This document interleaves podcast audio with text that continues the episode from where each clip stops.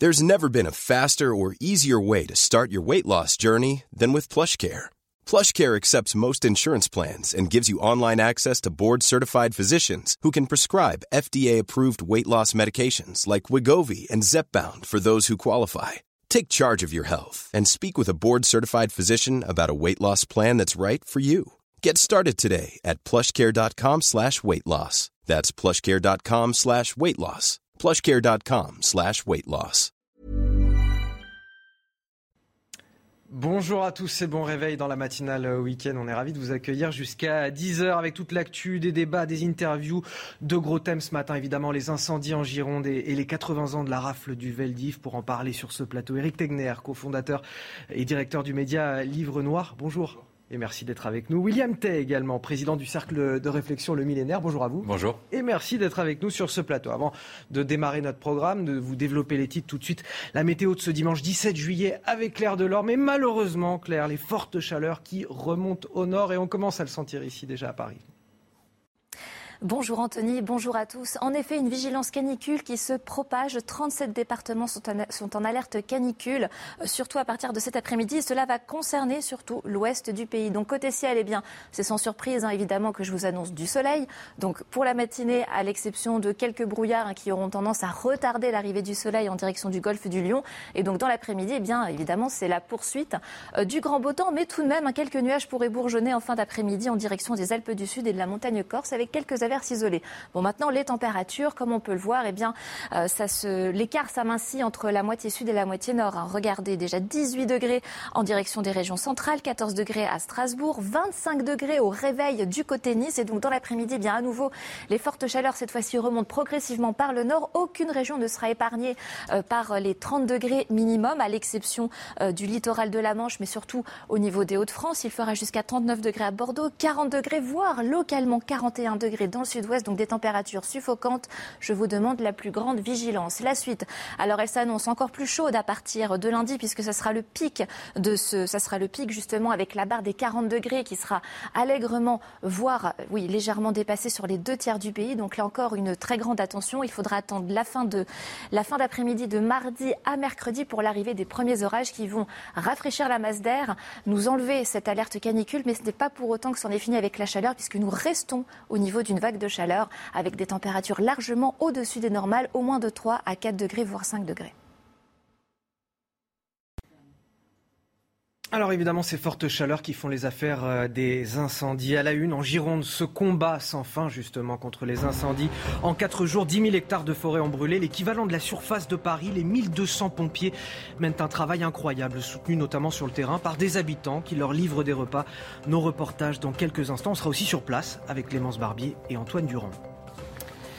La violence est-elle une fatalité? Le débat sur l'insécurité relancé avec ce drame à Angers, la mort de trois jeunes de 16, 18 et 20 ans, poignardés par un migrant soudanais déjà connu pour des violences et des dégradations. On fera le point dans cette édition avec Marie Conan et puis on en débattra sur ce plateau.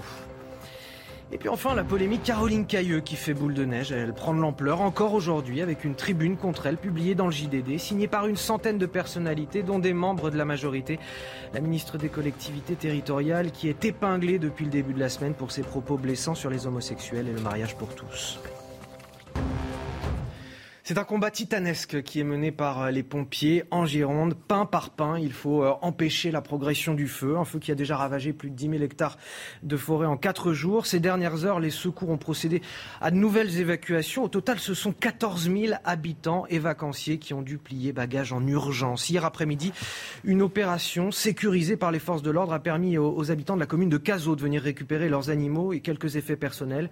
Une équipe de CNews a accompagné le tout premier convoi. Le reportage est signé euh, Marine Sabourin, Thibault Marcheteau avec le récit de Geoffrey Defebvre. Qu'elle mettre en place le cortège, d'accord 10 véhicules, véhicules de famille, véhicules de police, véhicules de famille, véhicules de police. D'accord. Direction Caso. David écoute les consignes avec attention. Dans quelques minutes, il sera le premier habitant de Caso à retourner dans la commune. Escorté par la police municipale, il a encore du mal à réaliser. Ce qui s'est passé, c'est euh, pour moi, c'est irréel, quoi. Euh, c'est notre patrimoine qui s'est envolé en fumée. Euh, on, faisait des balades au lac euh, en famille, les enfants, et voilà, tout est, tout est fichu. Quoi. Ça, c'est des écorces de pain. qui ont brûlé jeudi. Voilà. C'est pour ça qu'on a eu peur. Répartis en zone, les habitants n'ont que 15 minutes maximum pour prendre quelques vêtements et nourrir ou récupérer leurs animaux. Grisette est donc le premier animal à voir des humains depuis l'évacuation du 14 juillet. Ça nous fait beaucoup de bien aussi de, savoir que les Casalins sont heureux de pouvoir euh, retrouver euh, leurs animaux euh, en, bonne santé et pouvoir s'en occuper. Bien que le feu n'avance plus sur la commune, David et les habitants de Cazaux devront encore patienter quelques jours avant de retrouver leur maison. Et sans plus tarder, sur place à, à en Gironde, on va rejoindre Clémence Barbier et Antoine Durand. Clémence, euh, bonjour. Euh, vous êtes euh, donc sur place pour CNews depuis hier. Encore une journée très dure qui s'annonce pour les pompiers aujourd'hui, avec notamment de fortes chaleurs. Absolument, Anthony. La journée s'annonce extrêmement euh, compliquée et la nuit a été aussi euh, difficile. Nous avons pu discuter avec certains pompiers quand nous, sommes arrivés euh, ce matin et ils nous racontaient que les reprises de feu étaient constantes et d'ailleurs le feu menace les campings. Il se situe seulement à quelques centaines de mètres de camping. C'est ce que nous racontaient ce matin les pompiers. Alors dans sa globalité, le feu est contenu, mais c'est vrai qu'avec le vent de cette après-midi qui est annoncé et les fortes températures, eh bien, euh, cette euh, situation inquiète euh, fortement les pompiers, mais également les habitants. Nous avons pu justement discuter avec des habitants et des bénévoles hier soir qui nous faisaient part de leur inquiétude et notamment ceux qui ont toujours leurs animaux, comme on, a pu le voir dans le sujet précédent. Hier, quelques convois, les habitants ont pu récupérer leurs animaux, mais pas tous, malheureusement. Normalement, ils devraient reprendre aujourd'hui.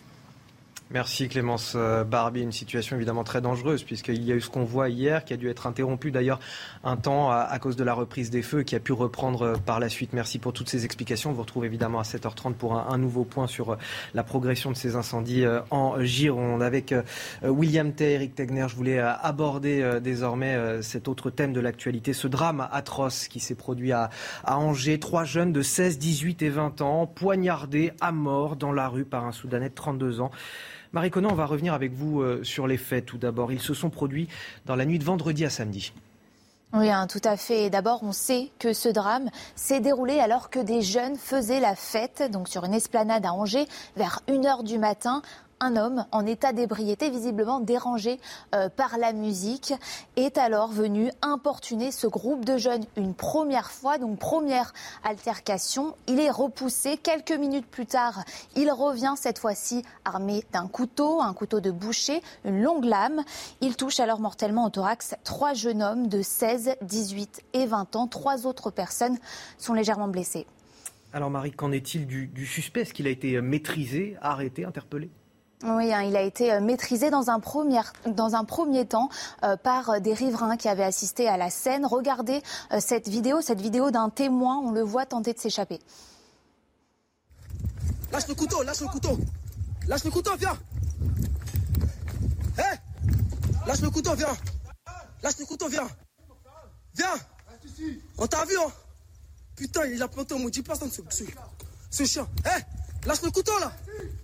Hé le meurtrier hein, euh, est alors passé à tabac par une foule en colère, puis il est arrêté, mis en garde à vue euh, par la police. Il est actuellement hospitalisé dans l'incapacité euh, de répondre aux questions des enquêteurs. D'après le procureur de la République, il s'agirait euh, d'un réfugié soudanais de 32 ans. L'homme a des antécédents judiciaires pour conduite en état d'ivresse, violence et dégradation, mais il n'a jamais été condamné euh, par la justice. L'enquête va se poursuivre. Elle a été confiée à la Sûreté départementale d'Angers. Et ce drame, Anthony, a été extrêmement commenté sur les réseaux sociaux. Le Rassemblement national a notamment vivement réagi. regardez ce tweet. Hein, euh, qui va apparaître de Jordan Bardella, président euh, du parti. Plus une seule ville en France n'est épargnée. Partout, le vivre en paix est menacé sous le double effet d'une immigration hors de contrôle et d'une politique pénale incitant au chaos.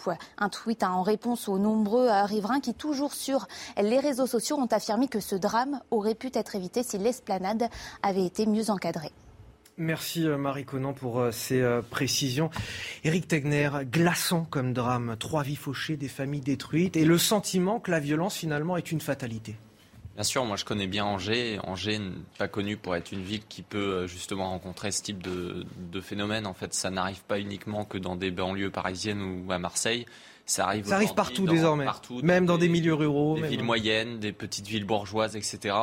Et, par un phénomène pourtant qui est connu, qui est que oui, il y a des populations euh, de migrants euh, issus de certains pays africains qui posent véritablement problème. Moi, j'espère que cet individu, il sera évidemment expulsé. Il y a le cas de tous ces individus, pour le coup, euh, qui ont déjà été condamnés aujourd'hui pour euh, des délits et qui devraient également être expulsés avant qu'ils ne fassent d'autres victimes, parce que là, cette fois-ci, effectivement, il n'avait pas été condamné, ce, migrant soudanais, hein, il faut le dire, il est, il est en France légalement, pas illégalement. il n'avait pas été condamné, mais seulement il y a beaucoup d'autres. Alors c'est ça qui est compliqué parce que c'est un réfugié soudanais. Alors comment il faut, faut, faut, modifier la, loi sur les réfugiés, sur l'accueil? Il faut l'expulser. Je pense qu'il faut évidemment euh, l'encadrer beaucoup plus largement, qu'il y a aussi beaucoup de personnes eh bien, simplement qu'on ne peut pas accueillir, des gens qu'on ne peut pas intégrer, tout simplement parce qu'ils ne conviennent pas justement euh, à notre culture, parce qu'à un moment Et comment on détermine je suis cela Désolé, ça peut arriver qu'on vienne euh, aller voir des personnes pour dire qu'ils font trop de bruit, encore que on est un 14 juillet, mais on ne revient pas si on n'est pas content avec un couteau en poignardant trois jeunes hommes au thorax. Et, et ça, c'est quelque chose où ça nous met justement face, face à des cultures qui ne sont pas les nôtres. William Tay, on a un, problème lié à, l'immigration ou à la réponse pénale aux, violences? Les deux, les deux, mon capitaine. Euh, sur la question de la réponse pénale, la difficulté, c'est qu'en fait, la société a évolué. La société a été marquée, c'est ce que montre le rapport du CIA. la, CIA effectue un rapport tous les 10 ans pour le président des États-Unis. C'est le fameux rapport Le monde vu par la CIA en 2030, 2040, etc. Ce qu'ils ont remarqué, notamment depuis les années 80 et depuis le phénomène qu'on appelle la mondialisation, c'est qu'il y a deux phénomènes qui, caractérisent toutes les sociétés. C'est la, la, polarisation, c'est-à-dire que les sociétés deviennent de plus, en, de plus en plus antagonistes, et la radicalité, c'est-à-dire que les personnes deviennent de plus en plus radicales dans tous les pays, en fonction de leur culture. Soit ils deviennent radicalistes islamistes, soit ils deviennent radicalistes d'une certaine, donc, manière. pas une vue c'est pas un sentiment. c'est une véritable radicalité qui progresse dans la société. Qui ça, donc il y a une radicalisation qui s'effectue dans toute la société. Et comment on fait, notamment du, point de vue du droit, pour adapter la réponse pénale à cette évolution de société qui se produit partout dans le monde. Hein. Ça se mm. produit partout dans le monde. C'est pas uniquement en France et, dans, et uniquement dans certains quartiers. Ensuite, après, il y a un deuxième phénomène, c'est ce que vous avez décrit, c'est le phénomène d'immigration. Quelle est la politique migratoire de la France actuellement? Moi, je suis capable de vous décrire quelle est la politique américaine, notamment sur l'immigration. Je suis capable de vous décrire la politique migratoire au Canada, celle en Chine, celle au Japon. Quelle est la politique migratoire en France? Personne ne comprend les principes. Tout simplement parce qu'en fait, il n'y en a pas. Et comme il n'y en a pas, en fait, on subit le phénomène et on subit les phénomènes de société. Alors, quel est, du coup, qu'est-ce que ça donne? Ça donne qu'en fait, on exporte nos bacs plus 7 pour importer des bacs moins 5 qui viennent foutre le bordel. Alors que ce qui se passe notamment dans le, monde entier, c'est que vous avez un choc de civilisation. Vous avez des sociétés qui sont de plus en plus conflictuelles. Vous avez des sociétés qui sont pas et des cultures qui ne sont pas compatibles les unes avec les autres. Alors, est-ce que nous, on doit accueillir toutes les personnes qui seraient compatibles ou non avec notre culture? Quand vous voulez aux États-Unis, même sans avoir la nationalité américaine, vous devez postuler pour un permis de travail et le, la procédure du permis de travail est très compliquée. J'en viens, nous... viens, à ma question suivante. et eh ben, je, vais, je, vais, je vais y arriver. Comment on fait du coup pour encadrer? Et eh ben, Les personnes qui viennent en France, notamment, doivent savoir si elles peuvent s'intégrer en France. Et ça repose sur plusieurs critères. Est-ce que notamment ils correspondent à notre marché du travail? Ça veut dire que la France, notamment, a, a une baisse du taux de de chômage, mais il y a des personnes, notamment les emplois dits sous-qualifiés, où encore on a un taux de chômage assez élevé. Et donc pourquoi est-ce qu'on on, fait venir des gens qui correspondent à ce type de qualificatif, qui n'ont aucune chance de s'intégrer, qui n'ont aucune chance de trouver des logements, et ensuite après vont se radicaliser, vont conduire à commettre des inactions, des, des crimes de droit commun, etc. Ça c'est le premier élément. Ensuite après il y a la question culturelle quand vous regardez, les, on n'a pas de statistiques, mais en tout cas, on peut avoir une idée parce que quand vous allez au tribunal correctionnel, vous pouvez voir quelles sont les personnes qui sont mises sur le banc des accusés. Et ben, vous pouvez voir qu'il y a certaines cultures qui sont plus représentées, notamment dans les actes de droit commun. Ce sont des éléments de réflexion qui sont très intéressants, mais l'immigration et l'insécurité ne sont manifestement pas le problème de ce quinquennat, puisque ce n'est pas du tout dans les priorités qui ont été édictées par le chef de l'État. C'est normal, il ne veut pas le faire. Il ne veut pas le faire parce que ce serait trop compliqué. C'est-à-dire que si vous voulez mettre, changer la politique migratoire, vous devez changer la Convention européenne des droits de l'homme. Vous devez mettre en clause suspensive plein de, plein de traités, du, plein de clauses du droit, du droit européen. C'est ce que fait notamment le Danemark, notamment pour pouvoir renvoyer les gens. Parce que notamment, Eric Tegner a dit qu'il fallait renvoyer la personne. Mais si vous voulez renvoyer ce, ce réfugié soudanais, jamais le gouvernement soudanais voudra le reprendre. Jamais il le voudra. En même temps, accords consulaires systématiquement pour pouvoir. Euh, mais c'est comme le cas des OQTF. On dit qu'il n'y a pas de politique migratoire, mais tout simplement, il n'y a pas d'application déjà aujourd'hui de, de, la, loi, qui qui est en place. Ce qui est scandaleux dans ce que dit Darmanin il y a deux semaines, justement, il essaie de se refaire une santé, je pense, pour aussi passer dans les mailles du filet de, de la commission du Sénat sur le Stade de France, où il expliquait que c'est bon, on allait renvoyer les clandestins qui étaient euh, coupables de délit. Ça fait trois ans qu'il dit ça, ça fait trois ans que c'est absolument pas appliqué et crée un effet de ce côté-là. Euh, l'insécurité, c'est un thème qui est euh, oublié par, par l'actuel gouvernement. C'était pas dans la priorité. En fait, à partir du moment où ils avaient dans le même gouvernement un Gérald Darmanin et de l'autre côté un Dupont-Moretti qui se faisait applaudir euh, dans les prisons et c'était son premier déplacement parce que c'est l'acquittator, hein, c'est celui qui justement en tant qu'avocat faisait, faisait libérer les truands. Euh, ça posait un problème, ça montrait déjà que le en même temps sur la sécurité ça ne fonctionne pas parce que la sécurité ça doit être lié justement à la question de, de la justice et ça Macron est extrêmement faible. Moi ce qui m'étonne c'est quand même à partir de 2020-2021 on commençait à se dire tiens Emmanuel Macron comprend qu'en fait il peut perdre la présidentielle en 2022 comme euh, vous savez Jospin à l'époque en 2001 parce que sur la question de la sécurité justement il était, il était tombé. Euh, et en fait, pas du tout. Il n'y a pas du tout de remise en cause de ce côté-là. Ils essayent de le mettre sous le tapis, d'essayer d'expliquer qu'en fait, aujourd'hui, euh, si on veut lutter une, une, politique sécuritaire, on est tout simplement d'extrême droite, on est un nazi, mm. on, on, rappelle, on dit c'est des fachos, etc. Et c'est ça le grand problème aujourd'hui. Et au final, ce sont des jeunes Français qui le payent. C'est en fait c'est la nouvelle génération. Il y a un rapport aussi aux, aux, forces de l'ordre qui est particulier parce que dans, dans, cette affaire, euh, je disais que le procureur a souligné que l'intervention de la police avait été compliquée par les effectifs envoyés, découvrant une foule importante et parfois agressive avec des jets de projectiles euh, sur, euh, sur ceux qui voulaient intervenir. de base, vous imaginez un policier aujourd'hui, dès qu'il sort son arme, de toute façon, il y a une enquête qui est faite sur lui et il est déjà jugé coupable par une partie de, de la population et du personnel politique, notamment de la France insoumise. Quand on entend ces débats toutes les semaines depuis plusieurs mois sur le fait que la police tue, bah, je pense que pour le coup, le policier, une fois qu'il va faire une intervention, il n'est pas du tout rassuré sur ce qui peut lui arriver. Mmh. Ça, il faut quand même en avoir conscience. Il faut avoir conscience que tous ces débats aujourd'hui, ils tentent justement à fragiliser l'autorité de la police, à faire en sorte aussi qu'il y a des gens, ils se retrouvent dans une impunité complète. Et au final, c'est vous, moi, euh, William, les gens qui sont euh, tout simplement des citoyens, qui le jour où ils ont oh, besoin une large majorité de Français en tout cas, d'être défendus par euh, par un policier, eh bien se disent qu'un policier n'ira pas forcément le défendre parce que c'est compliqué, parce qu'il a pas les moyens, etc. Vous vous dites qu'on est quand même dans une situation où il y a certains maires qui veulent tout simplement désarmer leur police municipale, etc. donc là, pour le coup, bon, à, à, Angers, c'est pas le cas, mais pour le coup, ça montre à quel point ces personnes-là sont. On, en vient à avoir la, la défiance d'une population alors que des policiers viennent intervenir pour quelqu'un qui poignarde euh, des gens dans la foule. C'est quand même. Euh, bah là, la différence aussi, c'est que visiblement, ces personnes-là étaient plutôt voulaient s'en prendre aux, Soudanais. Euh, pour le coup, je les comprends. Et c'est un problème, vous savez, qui va aller de plus en plus. C'est-à-dire qu'à un moment donné, certains Français vont chercher aussi à se défendre. On n'en parle pas souvent, hein, mais la question justement des armes en France, elle est de plus en plus importante. Des gens qui font des stocks chez eux parce qu'ils veulent tout simplement se défendre, parce qu'ils considèrent que l'État aujourd'hui ne remplit pas son rôle. Et, comme vous le disiez, effectivement, ce sont euh, les témoins eux-mêmes qui sont intervenus déjà en premier lieu pour interpeller le, euh, ce, Soudanais. Ce qui est une bonne chose. Et parce que souvent, la, solidarité en tout cas entre, entre France, mais normalement ça ne devrait pas arriver. Voilà, ce seraient les forces de l'ordre qui devraient pouvoir Bien sûr, mais je directement. pouvoir le faire. Et ces gens-là, pour le coup, si à un moment donné ils se retrouvent devant le juge, eh bien ils doivent être justement euh, libérés parce qu'à un moment donné, il faut aussi se défendre et défendre les autres. Il est 7h15 sur CNews. On va marquer une courte pause, le temps du rappel de l'actualité. C'est avec vous, Marie Conan.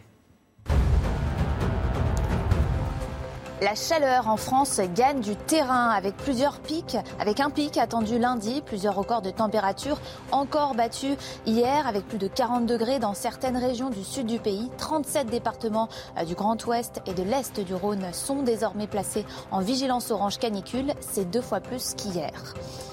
La Russie n'avait pas sa place à la réunion financière du G20.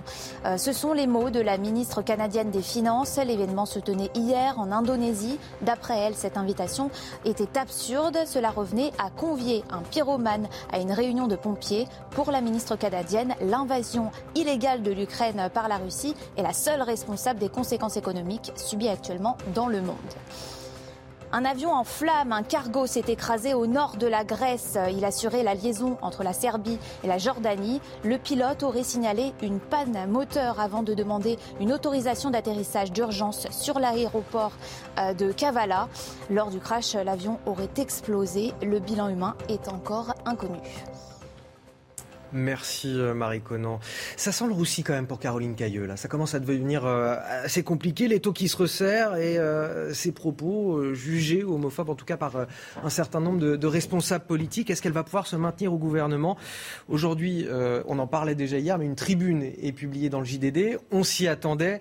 une tribune signée par plus d'une centaine de personnalités. Il y a Manuel Valls, Jack Lang, des députés de la majorité et même Ambroise Méjean, le président des Jeunes avec Macron. Regardez les explications de de Mathieu Rio et puis on, fait le point juste après. C'est une tribune au vitriol contre Caroline Cailleux, ministre des collectivités territoriales. En 2013, elle avait qualifié le mariage pour tous de dessin contre nature. Des propos qu'elle ne regrettait pas mardi dernier. Elle a choisi délibérément de maintenir des propos homophobes. C'est certainement répréhensible et seul un juge devrait en décider. Autre grief, cette formule sur les homosexuels, ces gens-là. Je dois vous dire quand même que j'ai beaucoup d'amis parmi ces gens-là. Comment accepter qu'un membre de l'exécutif, dont le premier rôle est d'assurer l'application des lois, puisse appeler ces gens-là des citoyens français?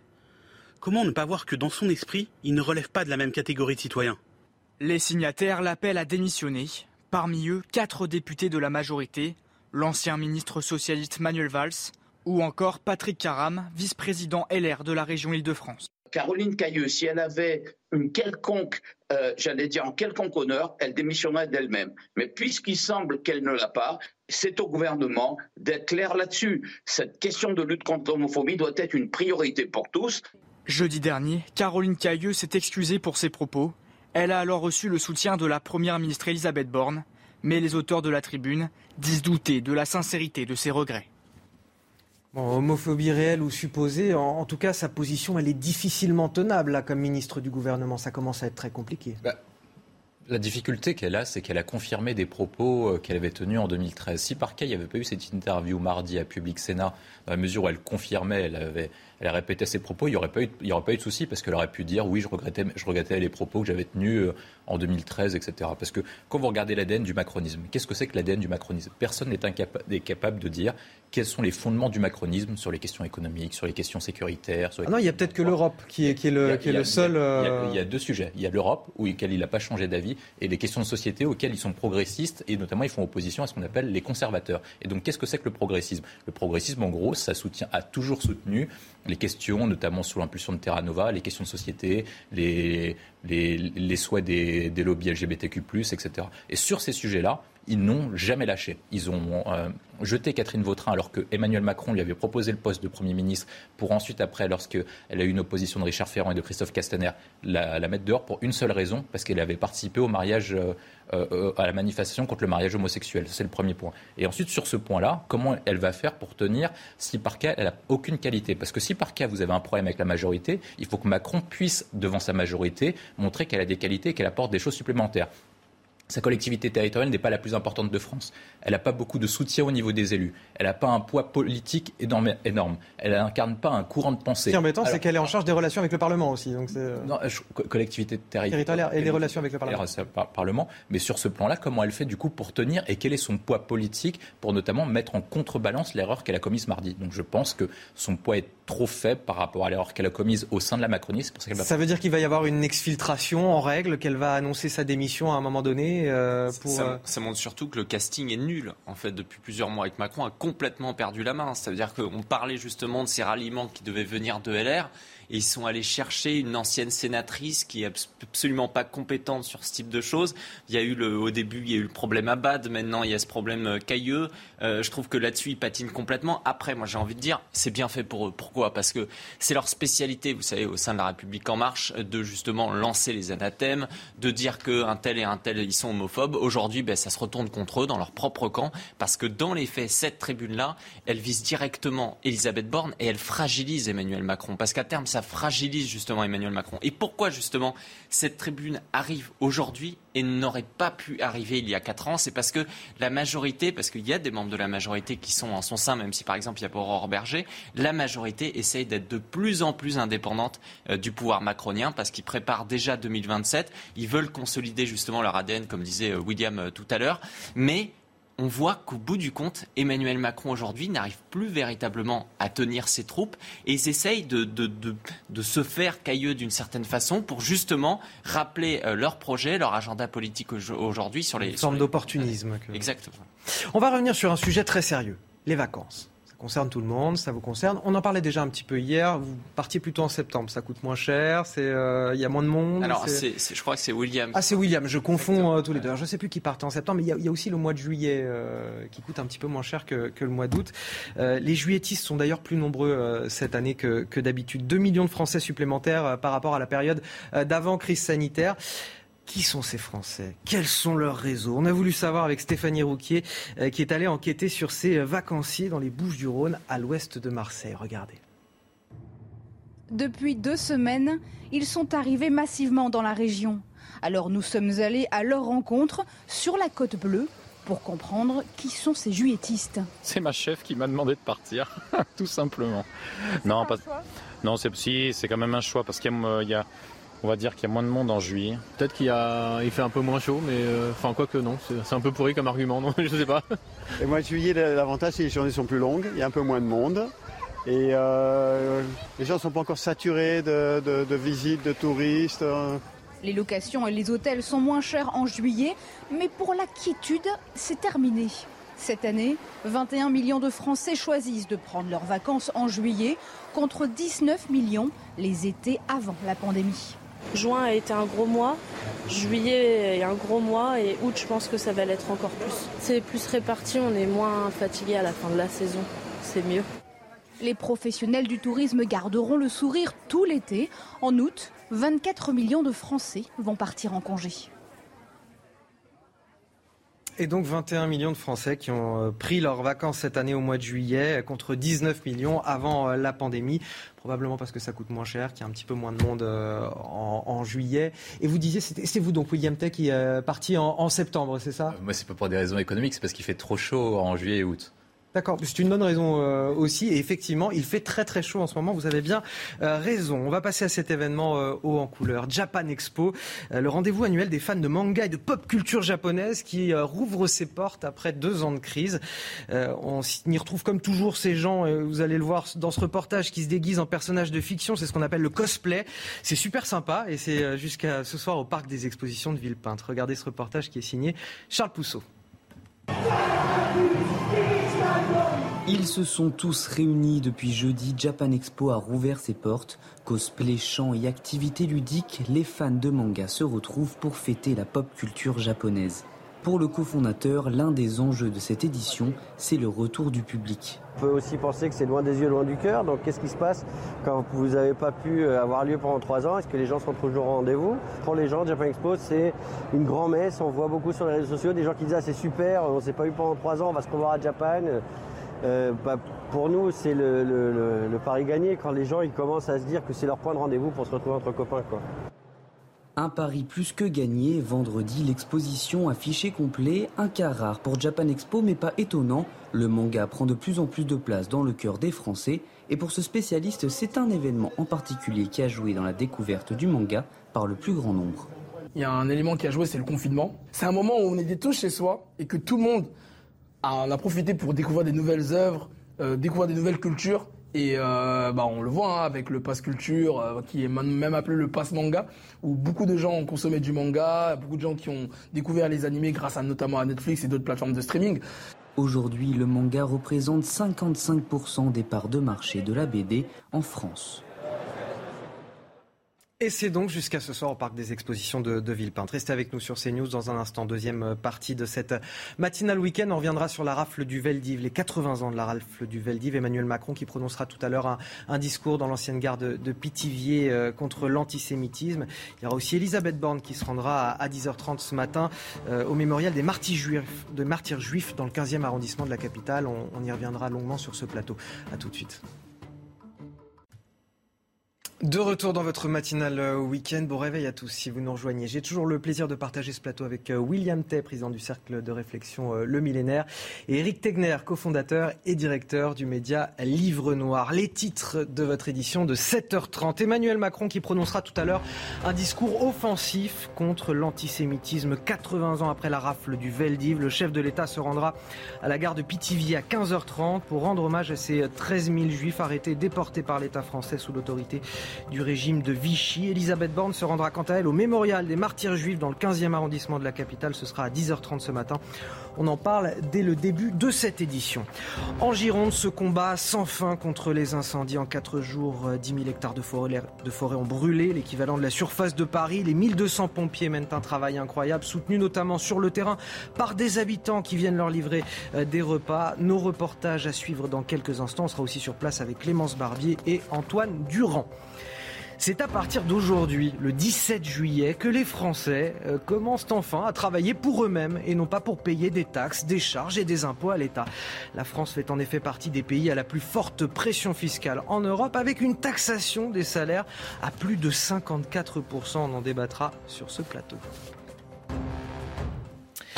C'était il y a 80 ans, la rafle du Veldiv, les 16 et 17 juillet 1942. L'État français, sous l'autorité du régime de Vichy, organise l'arrestation de près de 13 000 hommes, femmes, enfants de confession juive en région parisienne. Ils sont conduits dans ce fameux stade du 15e arrondissement de la capitale avant d'être déportés vers les camps de la mort. Seulement quelques dizaines de personnes survivront. On revient sur les faits, sur la reconnaissance de ces crimes par l'État français. Avec Michael Dos Santos. Voici l'unique photo de la rafle du Veldiv des 16 et 17 juillet 1942. Sur cette image, des bus déposent dans le stade parisien certains des 13 157 juifs arrêtés par la police dans la capitale et sa banlieue. Quelques jours plus tard, hommes, femmes et enfants rejoignent des camps de transit comme Drancy et Pithiviers.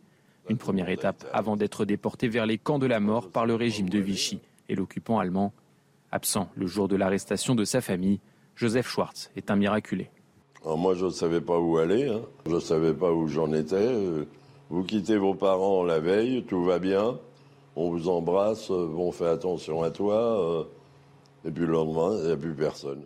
Après la fin de la guerre, Charles de Gaulle puis François Mitterrand refusent de reconnaître la responsabilité de la France. Les deux chefs d'État n'autorguent aucune légitimité au régime de Vichy. 50 ans plus tard, Jacques Chirac brise le silence. La folie criminelle de l'occupant a été, chacun le sait, secondé par des Français, secondé par l'État français. Dans un autre discours prononcé en juillet 2012, François Hollande va même plus loin. La vérité, c'est que le crime fut commis en France, par la France. Ce dimanche, à l'occasion de l'inauguration du mémorial de Pithiviers, Emmanuel Macron devrait se montrer offensif contre l'antisémitisme. Un discours offensif sur euh, l'antisémitisme attendu de la part d'Emmanuel Macron. J'ai envie de dire, c'est presque exaspérant parce que ça veut dire que 80 ans plus tard, on est encore à lutter contre cette horreur de l'antisémitisme et, que c'est un combat qu'il faut malheureusement mener plus que jamais parce qu'on n'a pas le choix. L'antisémitisme est toujours là en France, toujours très présent. Quand vous commémorez, et c'est ce que disait Pierre Nora, qui a le mieux travaillé sur les politiques mémorielles, c'est que ça doit servir non seulement au devoir de mémoire, mais aussi à pouvoir changer les choix de politique publique, notamment pour apprendre des erreurs du passé et pour pouvoir s'en relever. Et qu'est-ce qui s'est passé à la Ralph Duveldi Premier point, c'est dire qu'on ne collabore pas avec l'ennemi, c'est le truc le plus important. Et quand il y, a deux lectures possibles. Il y a la question de est-ce que la France était, c'était la France qui gérait à ce moment-là, ou est-ce que la France était la France du général de Gaulle? Il y a deux lectures. Bon, moi je suis un think tank gaulliste, donc évidemment je m'inscris dans les pas du général de Gaulle je ne vais pas contester son choix. Sinon nous n'aurions pas de siège au sein du Conseil de sécurité. C'est le premier élément. Ensuite, après le deuxième point sur la question de l'antisémitisme, il faut pouvoir en tirer les conséquences directes sur la question de l'antisémitisme. Et aujourd'hui, qu'est-ce qui est à l'origine de l'antisémitisme? Est-ce que l'État français est aujourd'hui antisémite? Non. Est-ce que vous avez des personnes dans les décideurs publics au plus haut niveau qui sont antisémites Vraisemblablement, en tout cas à 99,99, non, ce n'est pas le cas. Où est-ce que, les juifs? Sont victimes d'actes antisémites Notamment quand vous regardez la plupart des travaux d'intellectuels comme Christophe Guilluy dans la France périphérique, vous voyez notamment que des juifs vivaient dans certains quartiers et ont dû fuir certains quartiers, notamment en raison d'actes antisémites. Et donc pour lutter contre les actes antisémites, il faut reprendre les territoires perdus de la République. Quand vous prenez le nombre de personnes qui sont de confession juive en Seine-Saint-Denis, il y a 40 ans et maintenant, comment ça se fait que vous êtes passé et il y a eu une fuite exceptionnelle de personnes de confession juive J'ai l'impression que tous les ans, on a des discours offensifs sur l'antisémitisme et que tous les ans, c'est la même chose. On voit que les chiffres liés à l'antisémitisme ne, ne s'améliorent pas. C'est parce qu'on n'analyse pas les causes et on ne veut pas répondre aux causes. Si vous vous portez un mauvais constat, comment vous faites pour, pour répondre efficacement aux bonnes solutions? C'est impossible. Aujourd'hui, les personnes qui sont le plus antisémites, ce sont les personnes qui sont les plus radicalistes, notamment sur la confession musulmane. Ce sont les musulmans intégristes qui sont les plus antisémites. Et si vous ne répondez pas à la montée de l'intégrisme musulman, vous n'avez aucune chance de répondre à l'antisémitisme quotidien. C'est comme sur la question de l'homophobie. Quand vous avez... l'antisémitisme, on l'a retrouvé aussi sur la question de la, de la, de la vaccination, euh, de, de, la crise sanitaire, il y a le complotisme. voilà, il y a eu aussi des. Il y a une question de complotisme également. Mais il n'y a pas eu que les quartiers mais la principale cause, je parle en, nombre d'actes antisémites, c'est celle-ci. C'est comme quand vous parlez de la question des actes homophobes. Quand vous regardez les témoignages des personnes qui sont victimes d'actes homophobes, c'est à peu près les mêmes personnes qui commettent des actes homophobes. Et tant que vous ne voulez pas démontrer et mettre un nom sur le problème, vous êtes incapable d'y répondre. Je pense qu'il y a deux éléments. Il y a, le premier, c'est celui de la commémoration. Et pourquoi en fait elle est importante aujourd'hui la commémoration? C'est parce que euh, les enfants, les quelques enfants qui étaient rescapés de la rafle du Veldiv, qui à l'époque avaient 8 ou 9 ans, aujourd'hui ils ont 89, 90 ans. Donc c'est-à-dire que d'ici quelques années, il n'y aura plus de survivants de la rafle du Veldiv. Et dans une époque où justement bien la transmission est aussi euh, compliquée à, faire, notamment à l'école, c'est important de commémorer. De l'autre côté, pour moi, l'exemple le plus un peu scandaleux de de, cette journée, c'est Mathilde Panot hier euh, qui a fait. Ah ben, vous voilà, vous m'offrez la transition parfaite. Je voulais vous, on, va regarder le tweet, ce qui a été tweeté par Mathilde Panot. Euh, voilà, ce que j'ai envie de dire, c'est que dans ce contexte, la France insoumise a, décidé un petit peu de, faire feu de tout bois et, de procéder à une forme de, récupération politique assez outrancière. Euh, vous voyez ce qui est écrit. il y a 80 ans, les collaborationnistes du régime de Vichy ont organisé la rafle du Veldiv. Ne pas oublier ces crimes aujourd'hui plus que jamais, avec un président de la République, dit-elle, qui rend honneur à Pétain et 89 députés du Rassemblement national. Mathilde Panot, c'est pas n'importe qui, c'est la chef de file des députés La France Insoumise euh, à l'Assemblée nationale. Mais en même temps, on est habitué, on se rappelle de Mélenchon, hein, quand il avait euh, moitié relativisé la question de l'antisémitisme, etc., ou lorsqu'il avait parlé justement euh, d'Éric Zemmour.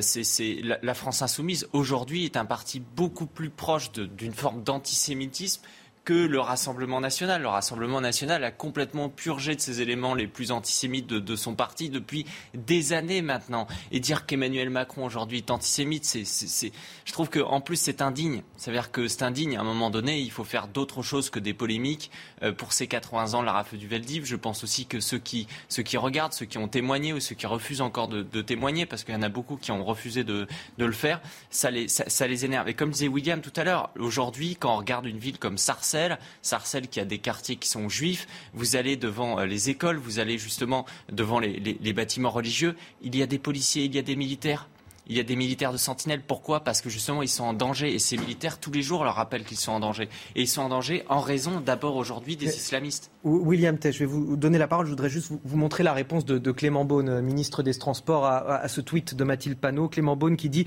Au-delà de la honte, on ose y croire. Retirez ce message et présentez vos excuses à, la France. Vite, au-delà de la honte, on ose y croire. Voilà. Euh, il y a quand même une, volonté, euh, William Tay, euh, systématique de la part de la France insoumise d'entrer dans le conflit avec euh, la majorité sans le moindre scrupule pour, euh, voilà, pour la mémoire des Français Oui, mais ils ont honte de rien. Ces gens n'ont de rien. Qui est-ce qui a fait venir, à l'occasion des élections législatives, Jérémy Corbyn, qui notamment a été viré de son poste de chef des travaillistes en Grande-Bretagne pour des questions d'antisémitisme? C'est Daniel Obono. C'est pas la majorité présidentielle ou c'est pas un autre parti politique comme le Rassemblement national. C'est la France insoumise. Qui ensuite, après, quand vous regardez concrètement la rafle du Veldiv, qui avait organisé la rafle du Veldiv? C'était René Bousquet. Et qui avait parlé jusqu'à René Bousquet et qui l'a même, même invité à l'Élysée pendant très longtemps? C'était François Mitterrand. Et qui était le disciple de François Mitterrand? À l'heure actuelle dans le paysage politique français, c'était Jean-Luc Mélenchon. Alors quand vous avez tout ça sur le, sur le poids, comment vous pouvez prétendre notamment apporter la question de l'antisémitisme sur la majorité présidentielle ou sur le Rassemblement national? Il faut d'abord se regarder devant une glace, et la France insoumise ne le fait pas. C'est le parti aujourd'hui qui a le plus de tendance avec l'antisémitisme, notamment pour une simple et bonne raison, c'est qu'ils veulent conquérir les électeurs des quartiers, et notamment c'est pour ça que vous avez ces mêmes personnes, Autain et Obono, sur ces questions-là. Après, ça m'énerve juste un élément. Clément Beaune et la majorité qui aujourd'hui font semblant de s'offusquer des propos de Mélenchon, il faut quand même se rappeler qu'ils ont fait la courte échelle de la France insoumise dans l'entre-tour de l'élection présidentielle. C'est qu'à un moment donné aussi, faut qu'ils se responsabilisent d'avoir fait monter justement l'indignité de ce côté-là au cœur de l'actualité également. 1200 pompiers, toujours mobilisés en, Gironde. Hier soir, c'est un combat titanesque qui est mené. Ces dernières 24 heures, ils ont dû faire face à 22 départs de feu. Les conditions météo n'aident pas, évidemment. 10 000 hectares de forêt ont brûlé en 4 jours. Alors sur le terrain, la solidarité, vous le voyez, s'organise autour des soldats du feu. Les habitants mettent en place des stands pour collecter de la nourriture et leur préparer des repas. Ils ont même reçu des dons de certains magasins de la région. Les pompiers qui se relaient jour et nuit viennent ici pour reprendre des forces. Le reportage Clémence Barbier et Antoine Durand. Dans les airs, sur terre, ils combattent les flammes depuis mardi.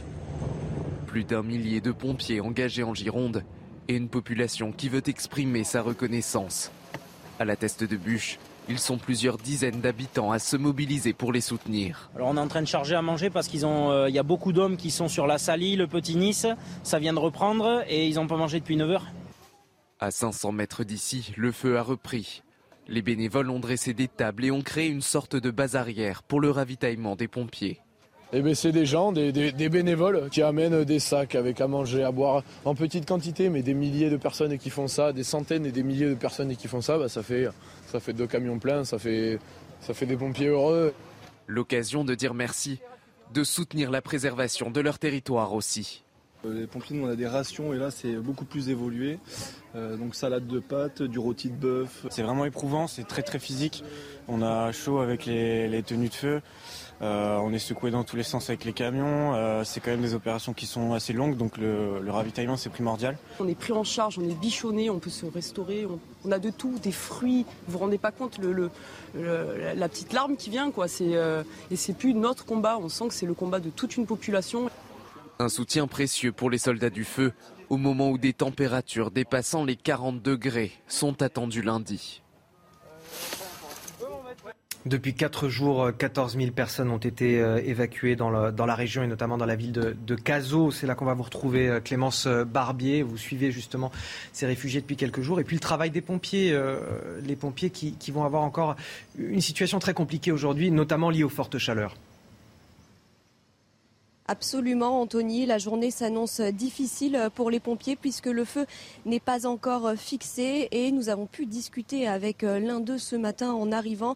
Il nous racontait que la nuit a été aussi difficile puisque euh, des reprises de feu ont été euh, constatées et au total, ce sont plus de 3200 euh, hectares de forêt qui sont partis en fumée depuis le début de l'incendie et dans sa globalité. La bonne nouvelle, c'est que le feu est à peu près contenu, mais c'est vrai que les reprises inquiètent fortement euh, euh, inquiète fortement pardon, les pompiers et notamment dû euh, au vent et aux fortes chaleurs qui sont annoncées cet après-midi. Le risque, c'est que le feu se propage vers la forêt des Landes, plus au sud. Et vous le voyez sans doute derrière moi, les pompiers de la nuit viennent tout juste d'arriver, donc dans cet endroit aménagé par les bénévoles. Et les, ils sont donc relayés par les pompiers donc de la journée qui vont commencer leur, leur mission pour maîtriser euh, cet incendie encore aujourd'hui. Merci à vous euh, Clémence Barbier, merci également à Antoine Durand qui est derrière euh, la caméra. On vous parlait hier des euh, courriers euh, non genrés de l'administration euh, fiscale, des courriers qui sont rarement envoyés pour nous rendre de l'argent. D'ailleurs, c'est de ça qu'on va parler ce matin, de la pression fiscale de l'État français. La France est le deuxième pays européen à exercer la plus forte pression fiscale avec une taxation des salaires à plus de 54%. Si on fait le compte, ça veut dire que c'est à partir d'aujourd'hui, le 17 juillet, eh bien qu'on finit par travailler pour notre pomme. C'est le résultat d'une étude menée par l'Institut Molinari. Tous les détails avec Geoffrey Defebvre. Ce n'est qu'à partir d'aujourd'hui qu'un salarié français peut faire ce qu'il veut de son argent. En effet, en versant à l'État la TVA, les cotisations sociales dues et l'impôt sur le revenu, un salarié moyen et célibataire ne se libère de ses prélèvements obligatoires que ce 17 juillet. Une avancée de deux jours par rapport à l'année dernière. La France est le deuxième pays européen après l'Autriche à exercer une pression fiscale et sociale aussi importante. Par exemple, à Chypre ou à Malte, le salarié est libéré de ses obligations fiscales et sociales dès le mois d'avril. La moyenne européenne est quant à elle située au 11 juin. En France, l'État taxe le salarié à hauteur d'environ 54%. Parmi les postes les plus importants du budget de l'État, les retraites, qui représentent 25% des dépenses publiques. En France, un salarié moyen doit payer énormément euh, pour les retraites de ses aînés, euh, alors que si on avait un système mixte, comme chez beaucoup de nos voisins, avec une dose de répartition et une dose de capitalisation collective, on arriverait à avoir des retraites plus significatives avec moins de cotisations. En 2021, les dépenses de l'État représentaient 59% du PIB.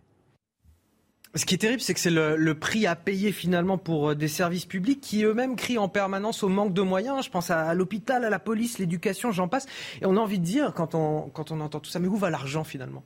En même temps, on est un pays socialiste et pas uniquement en raison de nos dirigeants, mais aussi en raison de la population. Quand j'entends effectivement le directeur général de l'Institut Molinari, la question de la retraite euh, par, euh, par euh, capitalisation, ça passerait pas du tout aujourd'hui. Aujourd'hui, proposer des réformes aux Français, c'est impossible. Ah bah là, la réforme des retraites que veut le gouvernement, ça va être compliqué. Hein, la, vérité, la vérité, elle est là. Mais pourquoi? Parce qu'aussi, nos dirigeants, depuis des années, ils ont perdu la confiance. Parce que les gens se disent, où est l'argent? Effectivement, on pense à la question de la justice, c'est 70 euros par, par personne contre 130 euros euh, en Allemagne. Donc à un moment donné, on se demande effectivement où ça part. Moi, je vois souvent qu'on on va nous pousser à chaque fois à aller sur la moyenne européenne. J'aimerais bien qu'on aille justement sur la moyenne européenne, qui est un jour de libération fiscale le 11 juin, cette fois-ci, parce qu'il y en a assez de se dire à chaque fois qu'on paye. Donc on va payer aussi pour d'autres pays. C'est-à-dire que c'est dans ce contexte-là aussi où la France, ayant peu d'argent, va dire eh bien on va en aider d'autres, on va, on va compenser dans d'autres pays, etc. Il y a la question de l'immigration, effectivement, la question sociale. C'est-à-dire qu'à un moment donné, on accueille énormément de gens euh, dans le pays. Ils viennent ici, ils ont des aides sociales, ils ont des APL, ils ont, ils ont absolument, absolument tout ce qu'ils veulent, alors que souvent ils n'ont absolument pas cotisé. Après, on va leur donner justement euh, la nationalité française très facilement. Ils vont gagner des droits, etc. Et ça, ça dérange énormément les Français. Et je pense que ça serait important de leur expliquer justement qu'on va rationaliser euh, l'État aujourd'hui ses dépenses en faisant en sorte eh bien, de renforcer les questions justement de, justice, police, de sécurité, etc. De renforcer tout simplement la sécurité de nos concitoyens et de leur redonner leur argent. En fait, de leur faire à nouveau confiance pour qu'ils puissent acheter euh, du mobilier, qu'ils puissent aussi faire de la transmission, donner à leurs enfants et qu'on puisse un peu plus euh, rationaliser ça. William Tay, je vais vous donner la parole. Il est 7h45. Tout d'abord, le rappel de l'actualité avec Marie Conan. Les fortes températures compliquent la lutte contre les incendies. Des incendies en France, en Gironde, mais également dans le sud de l'Europe. L'Espagne, le Portugal, la Grèce font aussi face à de nombreux feux. Des milliers d'hectares de forêt sont partis en fumée. Cette vague de chaleur qui cause euh, cette multiplication de feux est la deuxième en à peine un mois en Europe. Son pic est attendu lundi. De l'autre côté de l'Atlantique, à Haïti, euh, des milliers d'habitants piégés par une guerre des gangs. Depuis plusieurs jours, les combats font rage dans un quartier du bidonville euh, de Port-au-Prince. Privés d'eau et de nourriture, empêchés de fuir, les résidents sont victimes de l'extrême violence de ces affrontements. L'homme le plus rapide de la saison 2022 s'impose à 27 ans. Fred Kerley devient champion du monde du 100 mètres triplé des Américains. Pour la première fois de sa carrière, lors de ces mondiaux d'athlétisme, il a devancé en 9 secondes 86 ses compatriotes et concurrents. Merci à vous, euh, Marie Conan. William on parlait de la pression fiscale en France, euh, des salaires euh, taxés à, plus de 54%, ce qui fait que c'est aujourd'hui, le 17 juillet, où concrètement, on commence, chaque Français commence à, travailler pour lui-même. C'est-à-dire l'argent qu'il gagne, il ne revient qu'à lui jusqu'à la fin de l'année. il faut quoi, selon vous? Un État qui soit moins dépensier, qui taxe moins ses citoyens afin qu'ils puissent mieux vivre du fruit de leur travail, ou au contraire un État plus protecteur, mais qui impose aussi davantage? Faut complètement changer de logique. Depuis les années 80, la France, et depuis 1980 précisément, la France souffre d'un excès de socialisme. Pourquoi est-ce que je parle d'un excès de socialisme?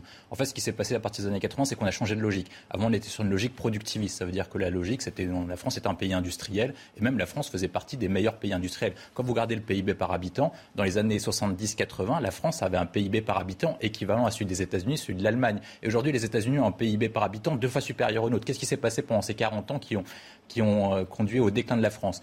Déjà, premièrement, c'est l'élection de François Mitterrand à la présidence de la République en 80 qui a changé la logique française. Aujourd'hui, la logique française, c'est que vous multipliez les dépenses publiques et malgré cette augmentation des dépenses publiques et des impôts, et eh ben finalement, eh ben vous avez beaucoup moins de services publics. À chaque fois, on décrit toujours la même chose. On augmente chaque année les impôts. Chaque année, le poids de l'État augmente dans l'économie. Et malgré tout, on remarque toujours les mêmes problèmes. On dit toujours il n'y a pas assez de policiers, il n'y a pas assez de personnes pour la justice. La justice est trop lente. Et eh ben, les services administratifs sont beaucoup trop lents. Comment on fait pour y répondre? Et puis en plus, vous avez la crise des Gilets jaunes en 2018. Et qu'est-ce qu'il décrivait Il disait nous avons plus de services publics dans nos euh, territoires ruraux.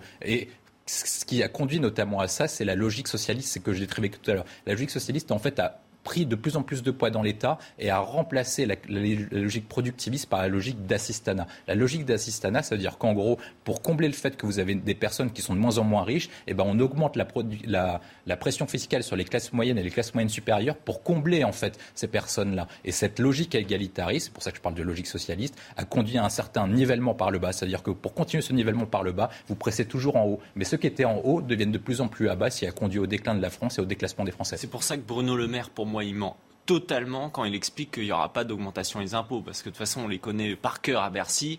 Ils vont supprimer une taxe, derrière, ils vont en créer trois. Parce qu'à un moment donné, quand Emmanuel Macron il dit qu'il va justement financer, vous savez, cette économie de guerre aujourd'hui, mais il va dire, vous inquiétez pas, ça sera sans hausse d'impôts, etc. Ok, dans ce cas, c'est comment en fait Si c'est sans endettement, sans augmentation d'impôts? Mais En général, c'est par la croissance, d'accord, mais pour faire la croissance, il faut peut-être avoir une politique industrielle. Il n'a pas de politique industrielle. Il n'y aura pas de croissance. La France est en récession, l'Europe est en récession, le monde est en récession. Pourquoi est-ce que le monde sera en récession? Parce que d'habitude, ce qui s'est passé pendant la crise de 2008, c'est que la Chine a pris le relais de la croissance, notamment des pays européens. La Chine ne prendra pas le relais des pays européens, notamment avec les crises qui vivent en interne et la crise sanitaire. Et donc, qu'est-ce qui va se passer? C'est qu'on est en train de vivre exactement dans les années 80 le troisième choc pétrolier qui a conduit à la mise à mal de nos économies. Et pour conduire à cette mise à mal, alors que les anglo-saxons ont pris Thatcher et Reagan, nous, on prend, on prend Mitterrand bis avec Macron et son équipe. Et c'est pour ça que la France ira mal et c'est pour ça que les Français n'ont pas de majorité absolue. qui veulent brader une seule bonne Dans le reste, on va, on va avancer. Dans le reste de l'actualité, la préfecture de Haute-Savoie qui recommande aux alpinistes de différer leur ascension du Mont Blanc en cause du le risque de chute de pierre. Il y a des conditions climatiques exceptionnelles et à, la sécheresse. Preuve s'il en est besoin des dégâts liés au changement climatique. D'ailleurs, dans la région, il y a un autre phénomène qui inquiète, c'est la, la fonte des glaciers. L'un d'entre eux est d'ailleurs étroitement surveillé par les scientifiques car il surplombe une commune de 5000 habitants. En 1892, là-bas, il y avait déjà eu un drame avec 200 morts. Et puis, il y a seulement quelques jours, côté italien, un autre glacier s'est lui aussi effondré, faisant 7 morts. Regardez ces images, de belles images tout de même. Elles sont commentées par Éléonore de Vulpilière. Sur le toit de l'Europe, près du Mont Blanc, un petit glacier fait l'objet de toutes les attentions. Il pourrait représenter une menace pour la vallée. Situé à presque 3200 mètres d'altitude et uniquement accessible à pied ou en hélicoptère, Tête Rousse surplombe directement la commune de Saint-Gervais-les-Bains.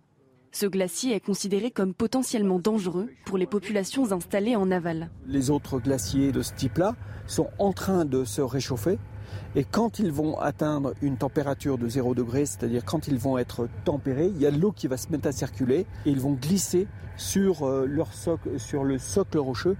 Et à ce moment-là, ils vont être déstabilisés et provoquer des avalanches de glace. Ces glaciologues sont venus superviser l'enfouissement de capteurs de température dans la glace. Aujourd'hui, on réinstalle euh, des capteurs pour voir l'évolution de la température, du régime thermique de ce glacier depuis 2010. Euh, Les scientifiques se veulent rassurants car selon leurs prévisions, le glacier devrait se refroidir. En 2010, une avalanche avait été évitée de justesse grâce à ces contrôles scientifiques réguliers. Par conséquent, la prudence reste de mise. On n'est pas dans une gestion de façon d'urgence, on fait du suivi. Donc on a pris l'option de venir régulièrement sur le glacier pour faire les relevés de, de ces capteurs. La France compte 550 glaciers dont certains sont amenés à disparaître ou à s'effondrer en raison du dérèglement climatique. Et pour finir ce journal du football avec le Stade de Reims qui réalise la plus grosse transaction de son histoire, 36 millions d'euros avec bonus pour Hugo et Kitike, talent racheté par le PSG. Regardez. Il n'avait qu'une seule destination en tête. Malgré l'intérêt de plusieurs grands clubs européens et surtout de Newcastle, un accord ayant même été trouvé entre Reims et le club de Première Ligue. Hugo Ekitike s'est engagé avec le Paris Saint-Germain, une volonté du joueur validée par le club rémois. On n'a pas tout à fait atteint la somme proposée par Newcastle, mais Hugo Ekiteke a toujours été respectueux envers le club. On est content de lui permettre d'exaucer son rêve. Un rêve devenu réalité pour l'une des révélations du championnat la saison dernière, auteur de 10 buts et 3 passes décisives. Avec son profil de numéro 9 moderne, grand, rapide et technique, capable de porter le ballon tout en pouvant être utilisé comme point d'appui, l'attaquant de 20 ans arrive dans le club de la capitale comme doublure de Kylian Mbappé, le champion du monde français, véritable modèle pour Ekitike. C'est vraiment un joueur magnifique qui sait tout faire. Les gens ne se rendent pas compte à quel point il est impressionnant. Pour moi, c'est ça, être un joueur de haut niveau, et c'est ce que j'aspire à devenir. Hugo Ekitike va désormais rejoindre ses nouveaux coéquipiers actuellement en stage au Japon et sûrement entraîner ses nouvelles couleurs à l'occasion des trois matchs de préparation disputés cette semaine par le Allez, il est temps pour moi de remercier euh, Eric Tegner et, William euh, Tay, qu'on retrouve bien sûr régulièrement dans, la matinale euh, week-end. Restez avec nous. Dans un instant, ce sera l'interview politique de Florian Tardif. Il reçoit ce matin Prisca Thévenot, député Renaissance des Hauts-de-Seine. Les fortes chaleurs qui progressivement investissent à nouveau les régions du Nord, eh bien c'est le programme du jour. 37 départements sont placés en alerte canicule pour cet après-midi, euh, particulièrement toute la façade atlantique et la région euh, du sud-est. Donc côté ciel, c'est sans surprise que je vous annonce du soleil euh, dès le réveil, à l'exception d'un petit peu d'entrées maritimes qui vont retarder l'arrivée du soleil près du golfe du Lion. Dans l'après-midi, c'en est éloquent, rien à dire, si ce n'est que c'est la poursuite du grand beau temps. Par contre, côté température, c'est beaucoup plus intéressant. Donc déjà une très forte chaleur en direction de Nice avec 25 degrés au lever du jour. Ça restera un petit peu plus respirable. Il faudra bien en profiter avec 12 degrés en direction de la Champagne. Par contre, donc je vous disais dans l'après-midi, donc là les températures vont à nouveau investir le pays les très fortes chaleurs. 33 degrés pour la capitale, 31 degrés à Strasbourg, 39 degrés en direction de la capitale girondine, 40 degrés pour la vallée de la Garonne. On pourrait même aller localement jusqu'à 41 degrés. Donc la vigilance est de mise. Soyez extrêmement prudents. La suite, eh bien justement, elle va empirer puisque lundi, nous avons le pic de canicule qui pourrait justement laisser fleurir les 40 degrés à peu près hein, sur les deux tiers du pays. Il va falloir attendre la journée de mardi avec les premiers orages pour enfin rafraîchir un petit peu la masse d'air. Mais attention, l'est du pays va continuer de suffoquer jusqu'à mercredi, le temps que la ligne d'orage puisse traverser euh, ces régions. Donc là encore, je vais vous demander un petit peu de patience. Donc certes, nous ne serons plus en alerte canicule, mais par contre, ce n'est pas pour autant que cette vague de chaleur se poursuit. Il faudra attendre la fin de semaine prochaine pour qu'à nouveau une nouvelle dégradation pourrait faire faire baisser les températures, mais pour l'instant, rien de certain. Météo France nous donnera beaucoup plus de détails dans les prochaines heures. En attendant, bien. Si vous nous rejoignez sur CNews, ça tombe bien, on n'attendait plus que vous. Bonjour et bienvenue dans votre matinale euh, week-end. Il est un petit peu plus de 8 heures. Dans un court instant, euh, Prisca Thévenot, député euh, Renaissance des Hauts-de-Seine et l'invité politique de Florian Tardif. Mais tout d'abord, le rappel des titres de votre matinale avec à la une, en Gironde, ce combat sans fin contre les incendies. En 4 jours, 10 000 hectares de forêt ont, ont brûlé, l'équivalent de la surface de Paris. Les 1200 pompiers mènent un travail incroyable, soutenu notamment sur le terrain par des habitants qui leur livrent des repas nos reportages euh, dans cette édition. On sera aussi sur place avec euh, Clémence Barbier et Antoine Durand. Emmanuel Macron prononcera tout à l'heure un, discours offensif contre l'antisémitisme. 80 ans après la rafle du Veldiv, le chef de l'État se rendra à la gare de Pithiviers dans le Loiret à 15h30 pour rendre hommage à ces 13 000 juifs arrêtés, déportés par l'État français sous l'autorité du régime de Vichy. Elisabeth Borne se rendra quant à elle au mémorial des martyrs juifs dans le 15e arrondissement de la capitale. Ce sera tout à l'heure à 10h30. On en parle sur ce plateau. La violence est-elle une fatalité? Le débat sur l'insécurité relancé avec ce drame à Angers. La mort de trois jeunes de 16, 18 et 20 ans, poignardés par un migrant soudanais déjà connu pour des violences et des dégradations. On en parlera dans le face-à-face -à, 8h20 avec Elisabeth Lévy et Frédéric Durand. Mais tout de suite, c'est l'heure de l'invité politique de Florian Tardif. Bonjour Florian. Bonjour Anthony, merci à vous. Prisca bonjour également. Vous êtes député Renaissance le parti présidentiel des Hauts-de-Seine. Vous savez à combien s'élève l'inflation sur un an selon l'INSEE? Il va s'élever à près de 5%, même un peu plus. 5,8%. Je vous demande cela car lorsqu'on lit le projet de loi euh, du gouvernement pour préserver le pouvoir d'achat des Français plombé euh, par l'inflation, on voit augmentation du SMIC, 4% en dessous de l'inflation, revalorisation des prestations sociales, 4% en dessous de l'inflation, augmentation du point d'indice, 3,5% en dessous de l'inflation. Dites-moi, j'ai du mal à comprendre en lisant cela comment le pouvoir d'achat des Français peut être préservé?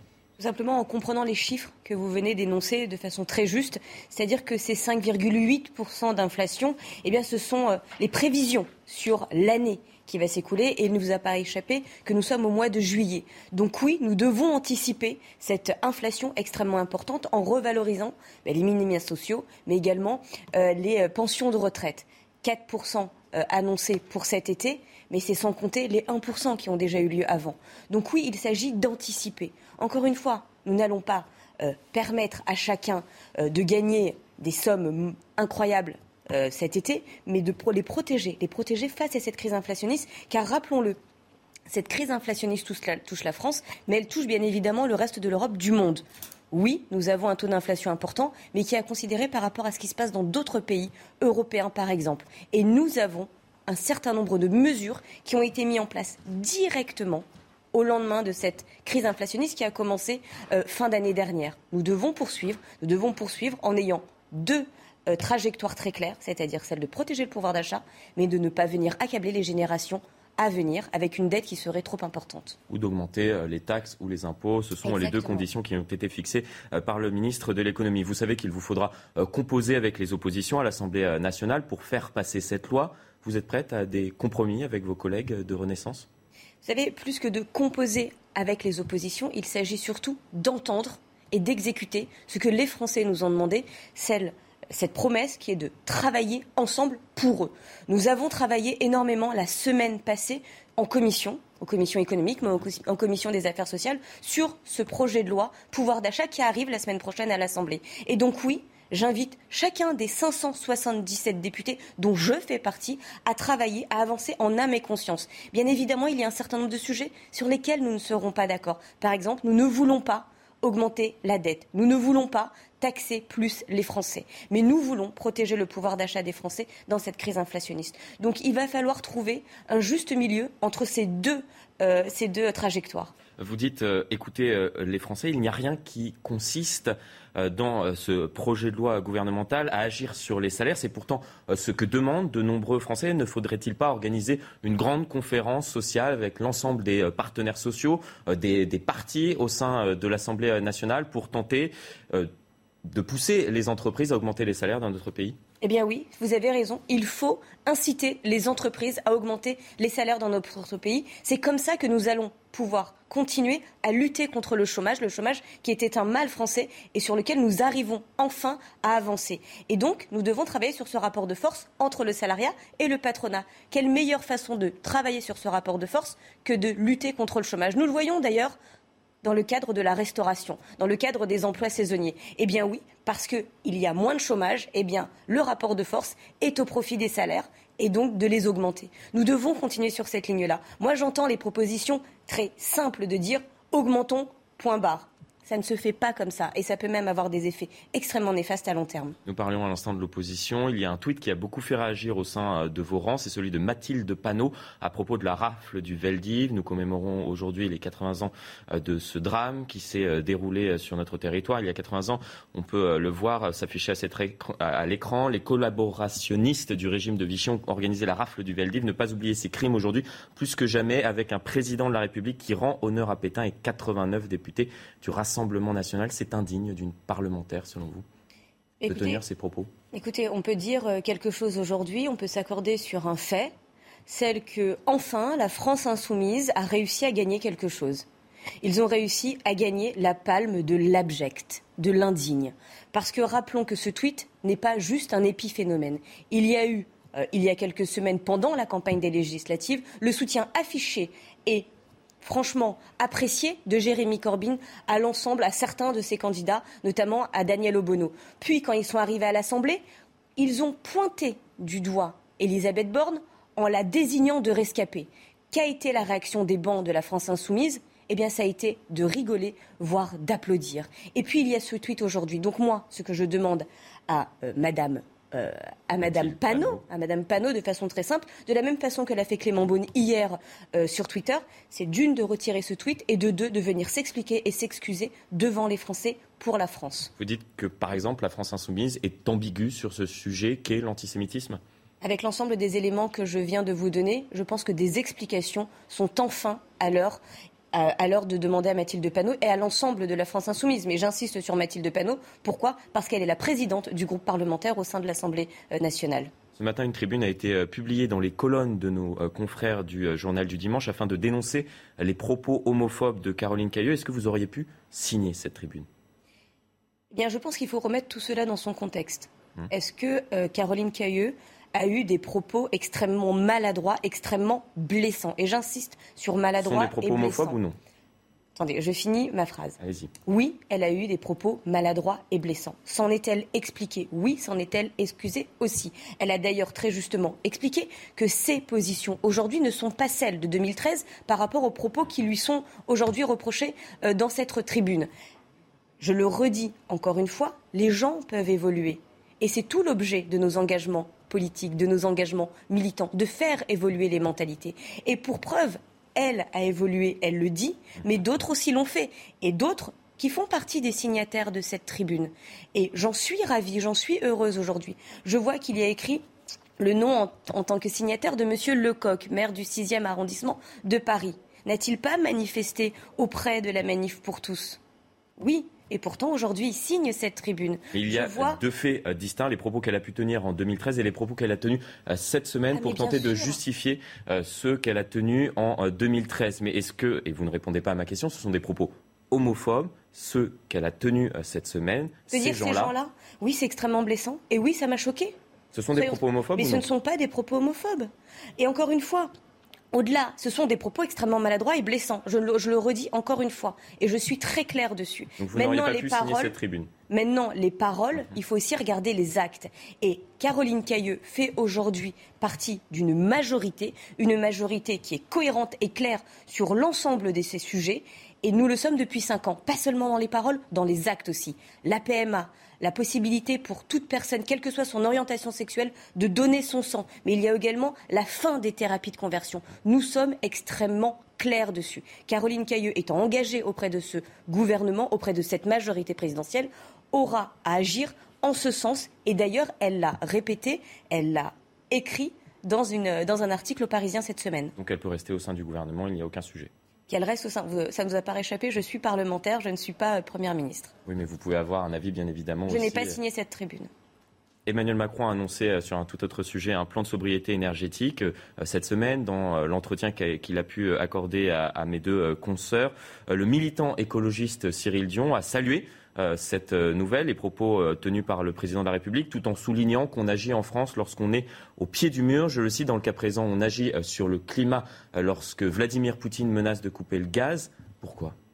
Alors, il y a deux choses. Effectivement, nous devons travailler à la sobriété énergétique pour deux points. D'une, pour notre lutte pour protéger l'environnement, mais également, et vous, en, le parliez au, début de cette émission, pour le pouvoir d'achat, parce que ça vient aussi soulager le portefeuille et le porte-monnaie des Français. Soyons très clairs, non, nous ne découvrons pas le sujet. Pour preuve, nous avons permis la rénovation de milliers de bâtiments décrits comme passoires énergétiques, aussi bien en aidant les privés, mais également en étant nous-mêmes en, ligne, en, ligne, en première ligne avec les bâtiments publics. Donc nous devons continuer. Encore une fois, il ne s'agit pas ici de, venir se faire, excusez-moi du terme, mais péter les bretelles en se disant que tout est bien et tout est génial. Non, l'urgence est là. Nous avons à agir, nous devons continuer à agir et nous devons continuer à agir d'autant plus fort que nous avons en plus, effectivement, vous le dites, cette menace russe. Vous savez combien il y a eu de ministres de l'Environnement en cinq ans? Dites-le moi. Six. Est-ce que cela n'illustre pas l'absence de vision du gouvernement sur ces enjeux? Vous êtes euh, souvent attaqué sur, sur ces questions. Alors, il y a effectivement eu plusieurs ministres de l'Environnement. Il y en a également euh, de nouveaux. Il y a également maintenant plusieurs personnes qui ont ce portefeuille au sein du gouvernement. La ligne est claire. Notre démarche est sans équivoque. Nous devons continuer à agir pour sauver notre planète et pour savoir le monde que nous allons laisser demain à nos enfants. Je le redis, il ne s'agit pas de se dire que tout a été fait et que tout est parfait, sinon nous n'aurions pas cette conversation aujourd'hui. Nous devons continuer de façon très claire et nous devons continuer aussi avec cette responsabilité de ne pas venir opposer nucléaire et énergie renouvelable. Nous avons besoin des deux pour aujourd'hui avancer. Cette position-là, nous sommes les seuls aujourd'hui à l'avoir et nous continuerons à la défendre. Sans transition aucune, Angers, Metz, Amiens, Loriol sur Drôme, quatre attaques, cinq morts. Est-ce qu'il y a une montée euh, de l'insécurité dans notre pays selon vous? Est-ce qu'il y a une violence qui monte? Et une violence d'autant plus jeune et même ultra violente au sein de notre pays, oui. Elle concerne aujourd'hui pas seulement les grandes métropoles, les grandes villes, elle concerne tout notre territoire. Ça, c'est un fait. Nous ne sommes pas là pour nier l'évidence. D'ailleurs, c'est la raison pour laquelle, sur le précédent quinquennat, Gérald Darmanin a tenu à ce que des moyens supplémentaires et colossaux soient octroyés à nos forces de l'ordre qui œuvrent au quotidien et dont je salue l'engagement au quotidien pour nous, pour nous protéger. Et nous devons continuer à le faire. Et nous devons également continuer à le faire en faisant en sorte que notre justice soit adaptée à ces problématiques. Nous avons, nous avons commencé à le faire avec Éric Dupont-Moretti, pardon, avec la modernisation de la justice. Nous devons continuer à le faire, notamment sur le sujet des personnes étrangères en France qui ne respecteraient pas nos lois. Donc l'insécurité, ce n'est pas votre talon d'Achille, comme peut le dire certains de vos opposants. L'insécurité, c'est notre problème à tous. Et c'est notre ambition à tous de devoir y répondre, de pouvoir y répondre en sortant des polémiques parce qu'il s'agit de concret. Pourtant, le président de la République n'en a pas parlé lors de son intervention il y a deux jours. Il agit. Il agit au cours des cinq dernières années, il va continuer à le faire. Encore une fois, les paroles sont importantes parce qu'elles indiquent une direction, elles indiquent une vision. Mais plus que les paroles, les actes font preuve de foi pour les Français. Dernière question, Prisca Thévenot. 94 000 jeunes sont toujours sans proposition de formation euh, pour l'année prochaine. Sylvie Retailleau, la ministre de l'Enseignement euh, supérieur, explique ce matin qu'il y a de la place euh, pour tout le monde, mais on a l'impression que c'est un peu la journée de la marmotte. Chaque année, la même problématique. On peut se le dire, Parcoursup, ça ne marche pas. Alors déjà, rappelons pourquoi Parcoursup a été mis en place pour finir et en sortir d'un système qui était extrêmement inégalitaire et qui était surtout lié un peu euh, au bonheur, à la chance. Il y avait des tirages au sort et très peu de place pour un certain nombre de filières dont nous avons aujourd'hui besoin, des filières d'excellence, mais également des filières euh, d'apprentissage. Donc oui, Parcoursup est là pour répondre à ces dysfonctionnements d'avant. Mais attention, ne soyons pas dupes, Parcoursup doit être encore amélioré. Et d'ailleurs, le président de la République, pendant la dernière campagne des présidentielles, s'était engagé à cela. Nous devons améliorer ce système. Donc, encore une fois, il n'y a pas de tabou, il n'y a pas de faux messages. Parcoursup répond à une problématique d'antan, mais elle doit continuer à évoluer. Il y aura assez de professeurs à la rentrée. Il y a plusieurs parlementaires qui euh, estiment qu'il manque des professeurs dans, certains départements. On parle notamment de la, Seine-Saint-Denis. Vous pouvez nous assurer qu'avec le euh, ministre de l'Éducation euh, nationale, Papendiaï, il y aura assez de professeurs pour l'ensemble des élèves? Tout est mis en place pour que la rentrée de septembre se passe le mieux du monde. Pour le corps enseignant, mais également pour les familles, les enfants. Un certain nombre de contractuels ont été appelés en renfort. Ils sont formés, ils sont aussi mieux rémunérés. Attention, je ne dis pas qu'il s'agit d'une fin en soi, mais il s'agit de répondre à l'urgence de septembre. Merci beaucoup, Prisca Tevno. C'est à vous, Anthony Favali. Merci, Florian, et merci à vous, euh, Prisca Tevno. Tout de suite, l'actualité en bref et en images. Et c'est avec Marie Conan. La chaleur gagne du terrain en France avec un pic attendu lundi. Plusieurs records de température encore battus hier avec plus de 40 degrés dans certaines régions du sud du pays. 37 départements euh, du Grand Ouest et de l'Est du Rhône sont désormais placés en vigilance orange canicule. C'est deux fois plus qu'hier. Et c'est une nouvelle plainte pour harcèlement sexuel contre l'ex-PDG d'ASU 2000. Au total, sept plaintes sont déposées contre Jacques Boutier et ses collaborateurs au Maroc. Un, septième, un septième suspect euh, de nationalité française a été placé en garde à vue selon les avocats des plaignantes. Un avion en flammes, un cargo s'est écrasé au nord de la Grèce. L'avion assurait la liaison entre la Serbie et la Jordanie. Le pilote aurait signalé une panne moteur avant de demander une autorisation d'atterrissage d'urgence sur, l'aéroport de Kavala. Lors du crash, l'avion aurait explosé. Le bilan humain est encore inconnu. Merci à vous Marie Conan. Restez avec euh, nous dans un instant le face-à-face. Et Elisabeth Lévy, euh, directrice de la rédaction de Causeur, face à Frédéric Durand, directeur de la revue L'Inspiration politique. À tout de suite. Et 8h22, la matinale week-end continue avec Elisabeth Lévy qui voulait déjà parler avant que je lui donne la parole et que je la présente et que je dise qu'elle est sur ce plateau. Le face-à-face, c'est donc avec Elisabeth Lévy, directrice de la rédaction de Causeur.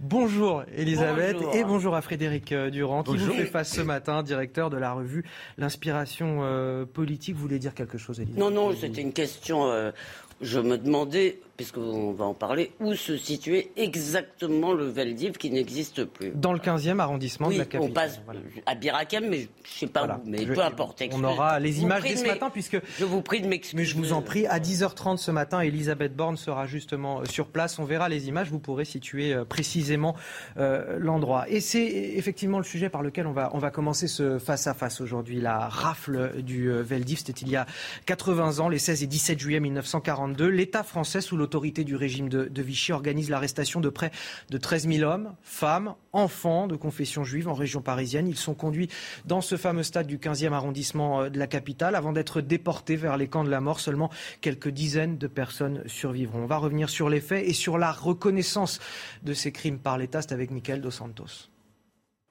Voici l'unique photo de la rafle du Veldiv des 16 et 17 juillet 1942. Sur cette image, des bus déposent dans le stade parisien certains des 13 157 juifs arrêtés par la police dans la capitale et sa banlieue. Quelques jours plus tard, hommes, femmes et enfants rejoignent des camps de transit comme Drancy et Pithiviers. Une première étape avant d'être déportés vers les camps de la mort par le régime de Vichy et l'occupant allemand. Absent le jour de l'arrestation de sa famille, Joseph Schwartz est un miraculé.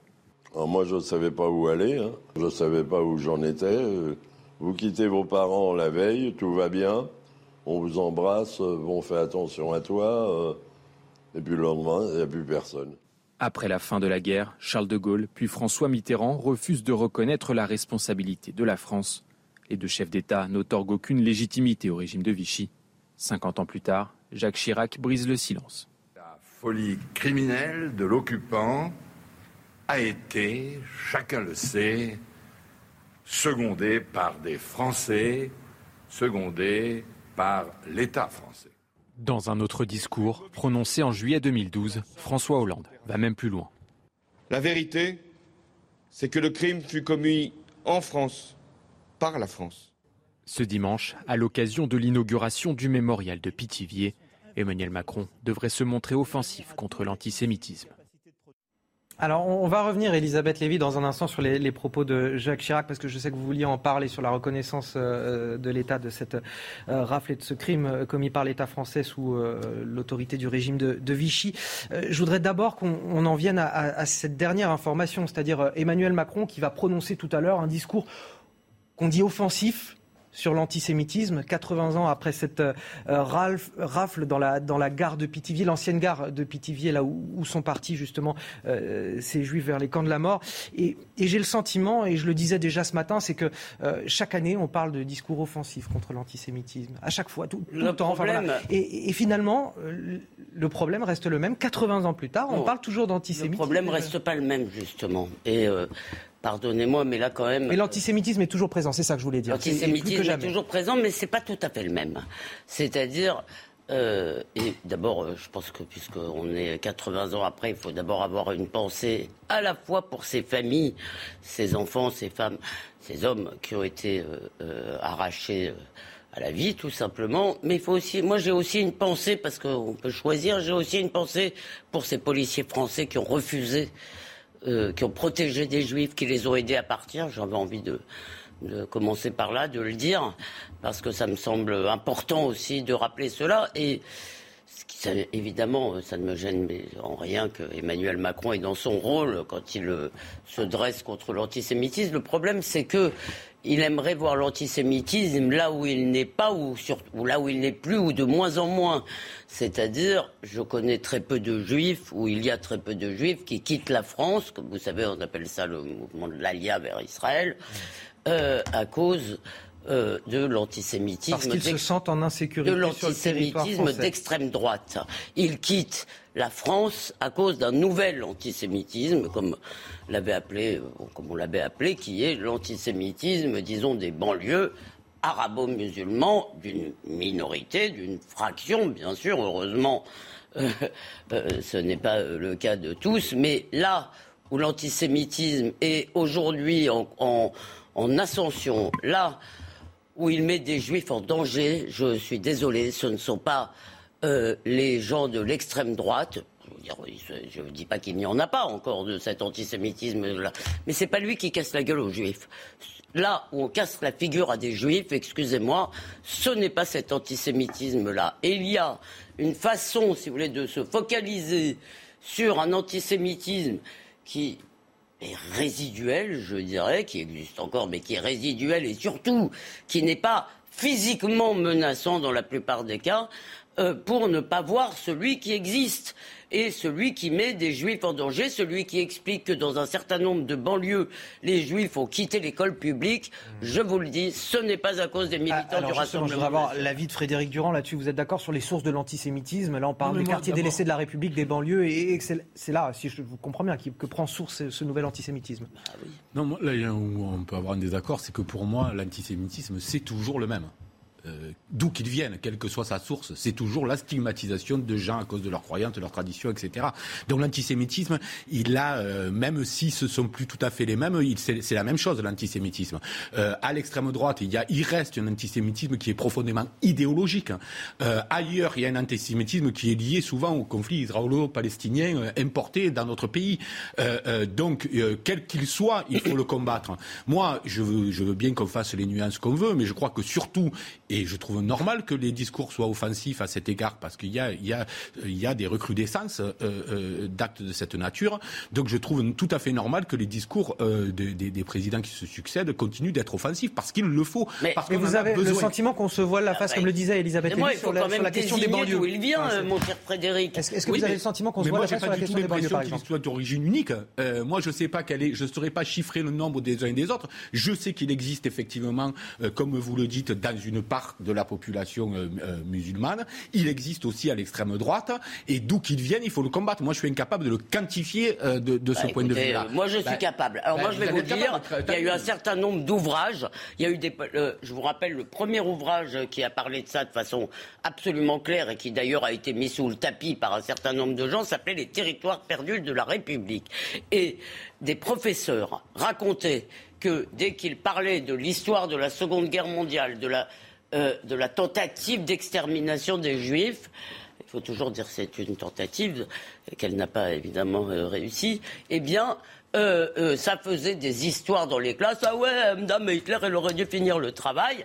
Alors là, vous avez raison, c'est que l'antisémitisme arabo-musulman, qui d'ailleurs est né dans les années 30, on connaît le grand mufti de Jérusalem, on connaît toutes ces histoires, et qui a été repris dans un certain nombre de pays arabes euh, euh, euh, par des médias, etc., il reprend les stéréotypes de l'antisémitisme européen du 19e siècle. On va, on, va continuer à parler de, de tout ça. C'est qu'il est 8h30 sur CNews. C'est l'heure du rappel de l'actualité.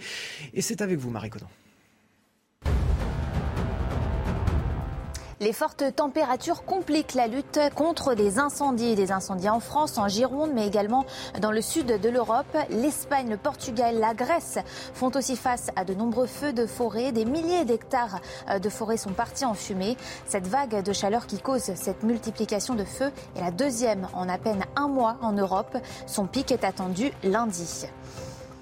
La Russie n'avait pas sa place à la réunion financière du G20. Ce sont les mots de la ministre canadienne des Finances. L'événement se tenait hier en Indonésie.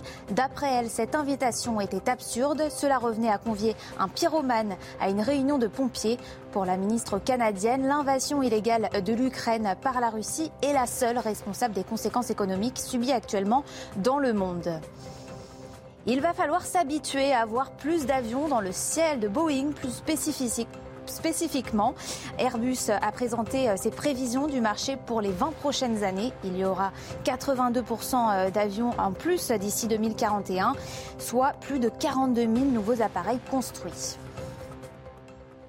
Merci Marie Conan. Frédéric Durand, pourquoi euh, l'État a mis euh, tant de temps à, reconnaître euh, ce crime euh, De Gaulle, Mitterrand ont éludé la question. Il a fallu finalement attendre 50 ans et Jacques Chirac euh, pour. euh, Ben, c'est pas fini, le débat continue. Euh, je ne sais pas ce qu'en passera Elisabeth Lévy, mais moi, moi, je fais partie de ceux qui pensent que cette reconnaissance était nécessaire. Euh, euh, mais le débat n'est pas clos. Certains continuent de penser que, effectivement, euh, nous n'avons pas à reconnaître, enfin, la France n'a pas à reconnaître Parce que l'État ses fautes français, passées, parce que l'État français était une parenthèse, ce que disait Mitterrand, une parenthèse. Alors évidemment, ce n'était pas la République, ça c'est vrai, mais c'était la France. Pourquoi moi je suis d'accord? Parce que je pense qu'il en va d'une nation comme d'un individu. Il s'agit d'être ni dans la contrition, ni dans le déni.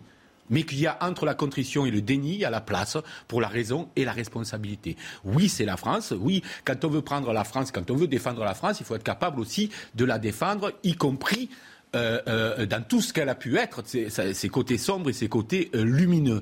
Et je pense qu'il est trop facile de dire, comme l'ont dit un certain nombre de politiques, 2017 notamment, qu'il s'agisse de Jean-Luc Mélenchon, Marine Le Pen ou, ou d'autres, la, la, France à ce moment-là était à Londres, c'est un peu facile. Mmh. effectivement, il y avait, il y avait un, un esprit français à Londres et une résistance. Mais la France, c'est aussi la France qui a, avec ses policiers, pas tous, parce qu'on sait aussi que certains ont, ont refusé ou ont tardé à faire les choses volontairement, mais c'était aussi la phrase. Je pense qu'il faut être capable de l'assumer en raison, en responsabilité, pas dans la contrition. Et Elisabeth Lévy sur cette reconnaissance de la France. D'abord, juste, je voulais quand même euh, juste terminer sur le point précédent. Qui a tué des Juifs ces dernières années? Mohamed Merah, Kobili Traoré, meurtrier de euh, Sarah Halimi etc., etc. Des juifs qui ont été tués parce qu'ils étaient juifs dans ce pays l'ont été au nom euh, de motifs islamistes, de voilà. Donc je tenais quand même, excusez-moi, ça me paraît quand même pas anodin de le dire. Voilà. Maintenant, je, je voudrais répondre à cela. Bien entendu, personne, on n'a pas attendu Jacques Chirac pour reconnaître ce qui s'était passé.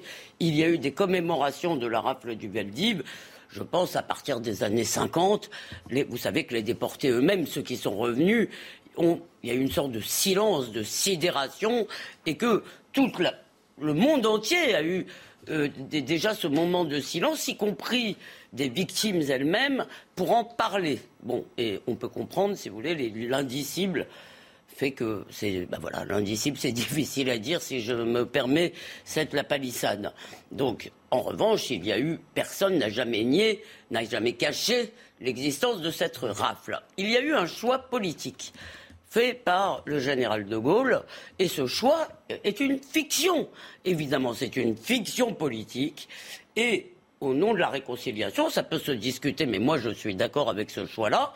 On disait, ce n'était pas la France qui était euh, euh, à Vichy, la France était à Londres. Et je, vois bien la part de fiction euh, qu'il y a. Et la phrase que je reproche à Jacques Chirac, moi, c'est la France a commis l'irréparable parce que je pense que cette fiction était utile. Ça ne nous empêchait pas de savoir ce qui s'était passé, la collaboration, la, contribution de policiers français, évidemment, euh, euh, à cet événement euh, terrible. Mais il y avait cette fiction qui était, en quelque sorte, qui a été reprise effectivement par François Mitterrand. Pourquoi elle me semblait salutaire?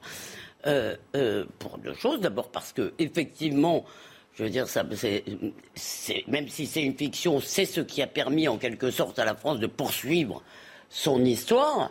Euh, et il y avait réellement une France à Londres, il y avait réellement une France de la résistance, on ne peut pas le nier, même si elle n'était pas toute la France. ça, c'est la première chose. Mais la deuxième chose, c'est que le discours de Jacques Chirac a ouvert ce que j'appellerais le guichet de la repentance. À partir de ce moment-là, toutes les minorités ont demandé, si vous voulez, leur repentance. Ils ont voulu, et par exemple, je vous cite la loi Taubira, qui, elle, me semble très grave. Je vais vous dire pourquoi. Parce que la loi Taubira, qui nous parle de l'esclavage, et je ne dis pas qu'il ne faut pas parler de l'esclavage, postule qu'on ne doit parler que de l'esclavage commis par l'Occident. Or, l'esclavage a été la spécificité de l'Occident, c'est d'avoir aboli l'esclavage. L'esclavage a été pratiqué par tout le monde. Donc, on entre dans un mensonge politique. Voilà, qui en plus enquiste un certain nombre de populations dans une position de euh, euh, comment dire euh, de réclamation, de revendication euh, de récrimination par rapport à la France, je veux dire, moi je ne me sens pas. Euh, Frédéric n'est pas comptable, vous n'êtes pas comptable de la rafle du Veldiv. Pardon, allez-y, allez-y. Non, je voudrais pas ça. Pardon, Pardonnez-moi, je suis trop long. Non, mais il ne peut pas y avoir des, des fictions dont on s'arrache, parce que Taubiran pourrait dire aussi que c'est une fiction euh, réconciliatrice et des fictions dont on ne voudrait pas. Donc moi je pense, je pense que dans tous les cas, autant à l'époque du général de Gaulle, on peut le comprendre. L'histoire ayant fait son œuvre, je pense qu'il fallait en arriver à cette responsabilité c'est là que je fais la différence entre le moment où on sort immédiatement de la guerre et, 20, euh, et aujourd'hui, 80 ans plus tard, où il faut être capable de reconnaître. Personne n'a jamais nié les faits, encore heureux, mais on a nié la responsabilité. non, alors attendez, on a bon, juste un dernier mot. Vraiment un dernier mot parce que je voudrais avancer quand même. Non, mais parce que là-dessus on va être d'accord. Il faut aussi toujours rappeler que la France est le pays qui a sauvé le plus grand nombre des Juifs, qui était la plus grande proportion. Mhm. Il faut rappeler que des Français, qui étaient d'ailleurs des Français antisémites souvent parce que c'était une espèce d'idéologie, euh, euh, je veux dire, qui était qui traversait toute la société. Des Français antisémites ont sauvé des Juifs, et je pense que si la France est le seul pays où il est resté autant de Juifs, et je crois qu'il faut quand même le dire. je voudrais qu'on parle dans, moi, on ne va pas parler que des antisémites qui auraient sauvé des Juifs, mais aussi des justes qui ont des risques énormes. C'est entendu. Dans le cadre de cette commémoration, justement, il y a aujourd'hui une récupération politique outrancière qui est faite de la part de la France insoumise. Mathilde Panot, chef de file des députés euh, insoumis, regardez le tweet qu'elle a publié. Il y a 80 ans, les collaborationnistes du régime de Vichy ont organisé la rafle du Veldiv, ne pas oublier ces crimes. Aujourd'hui, plus que jamais, et là, c'est là que le bas blesse. Avec un président de la République qui rend honneur à Pétain et 89 députés du Rassemblement national, 89 députés RN. Évidemment, ça a suscité la colère de, Clément Beaune, ministre des Transports. Au-delà de la honte, on ose y croire, dit-il. Retirez ce message et présentez vos excuses à la France. Euh, il y a quand même une volonté systématique de la part de la France insoumise d'entrer dans le conflit avec la majorité, mais parfois sans aucun scrupule euh, par rapport à ce journée, journée de commémoration. je ne sais pas du tout à, quoi on pourrait reprocher, peut-être pas cette fois-ci, mais dans les précédentes campagnes électorales, à la veille des échéances électorales où il était face à Marine Le Pen, le président de la République a laissé entendre qu'il y aurait une filiation, si vous voulez, entre le nazisme, le pétainisme et euh, le Marine Le Pen, ce qui me paraît proprement scandaleux. Là, je tiens à le dire, c'est proprement scandaleux. Les députés du RN n'ont strictement rien à voir avec cela. Ce n'est pas leur ADN aujourd'hui. Si vous voulez, il y avait évidemment dans le euh, Front National de Jean-Marie Le Pen ce que j'appellerais des vieux crabes antisémites, si vous voulez, mais cette espèce d'assimilation, c'est pour ça que je récuse le terme extrême droite d'ailleurs, parce qu'une des caractéristiques de l'extrême droite c'est l'antisémitisme. Je ne crois pas que, enfin je ne crois pas, non, je pense, je suis convaincu que le, que le Rassemblement national, à qui on peut reprocher toutes sortes de choses si on veut, n'est pas antisémite n'a pas de. Euh, euh, quant à Emmanuel Macron, excusez-moi, je ne vois pas à quoi Madame Panot euh, fait. référence quand il dit mais à leur alliance à eux, des gens qui ont fait venir Jérémy Corbyn, des gens qui ont défilé avec des islamistes et qui se permettent de dire cela, excusez-moi. L'ambiguïté plus importante. C'est d'une indécence rare. Euh, Frédéric Durand, un dernier mot peut-être là-dessus avant de, passer à la suite. Oui, oui, non, moi je crois que la mémoire a besoin de sérénité. Donc je, le, je, le, je redis ce que je disais. Autant à un moment donné, il était. Eh, je pense que ce genre de polémiques ne sont pas forcément utiles, elles sont une instrumentalisation politique. Mais je pense qu'il y a un vrai travail mémoriel à faire, qu'il faut le faire dans la, dans la sérénité et qu'il faut être capable d'assumer ses responsabilités entièrement. Allez, ce drame euh, atroce qui s'est déroulé à, Angers, trois jeunes de 16, 18 et 20 ans, poignardés à mort dans la rue par un, Soudanais de, 32 ans et les faits qui se sont produits euh, dans la nuit de, vendredi à, samedi, ce sont même les, les passants qui les ont, euh, qui, ont arrêté cet homme. Euh, et Elisabeth Lévy, euh, c'est quelque chose de glaçant qui s'est produit là euh, quelque chose de glaçant, comme s'il s'en produit, je pense, à pour, peu près. Pour vous faire le, profil, voilà, on a, on a un homme de 32 ans, de nationalité soudanaise, en situation régulière, je précise. Il n'a pas été condamné par la justice. En revanche, il est inscrit au, fichier des, des, antécédents judiciaires pour conduite en état d'ivresse, violence et dégradation. moi, si vous voulez, j'ai un problème, c'est que je ne comprends pas pourquoi il devrait y avoir, quand nous accordons des titres de séjour, un des éléments forts devrait être non seulement la, maîtrise de, notre langue, mais aussi la capacité des individus à s'adapter à nos mœurs. Alors, je ne connais pas le profil de celui-là, je ne sais pas. politique. Comment? A priori, c'est un réfugié politique. C'est un réfugié politique. Oui, mais je veux dire, que pas tout à fait. Non, mais euh, on ne sait pas. Il a eu, je ne sais pas quel était son statut. Il a pu euh, venir par une autre filière. Peut-être il a eu un visa pour travailler. Je ne sais pas. Euh, vous le savez ou c'était Il est venu comme réfugié politique. Comme réfugié, ça vous le savez. Oui, oui, oui. ça, positivement, d'accord. On, sait que. D'accord. Pardon, pardonnez-moi. Donc si vous voulez, ce qui est problématique, évidemment, c'est toujours difficile. Ce cas-là, on ne le connaît pas. Ce qu'on sait, c'est que tous les jours, il y a des gens qui meurent euh, ou qui sont agressés à l'arme blanche dans notre pays. Tous les jours, il y a euh, des... Euh, on n'ose pas parler de faits divers, mais il y a ces violences. Moi, je demande, est-ce que, une fois pour toutes, on pourrait avoir une politique euh, d'accueil sur notre territoire. D'abord, je crois que le, statut de réfugié a été dévoyé parce qu'il n'a pas été fait pour profiter à des millions de gens ou à des milliers de gens. Donc, est-ce qu'on pourrait avoir une politique d'accueil qui sélectionne les gens qui sont capables de devenir des gens qui contribuent de façon positive à, à notre collectivité. Ben, juste une, une, réaction. Alors, je, juste avant de vous laisser répondre, une réaction je, voudrais, je voulais vous soumettre, euh, Frédéric Durand, c'est celle de Jordan Bardella, président du Rassemblement national. Plus une seule ville en France n'est épargnée. Partout, le vivre en paix est menacé sous le double effet d'une immigration hors de contrôle, ce qui rejoint ce que vous étiez en train de dire, Elisabeth Lévy, d'une politique pénale incitant au chaos.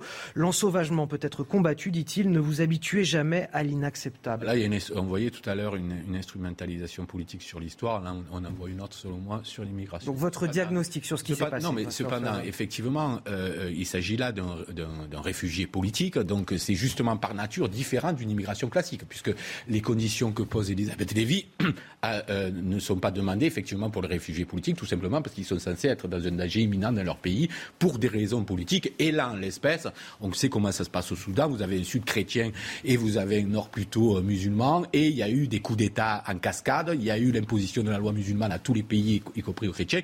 Donc je veux dire que dans l'absolu, le statut de réfugié politique pour ce genre de pays se justifie. Maintenant, l'acte, lui, ne se justifie pas.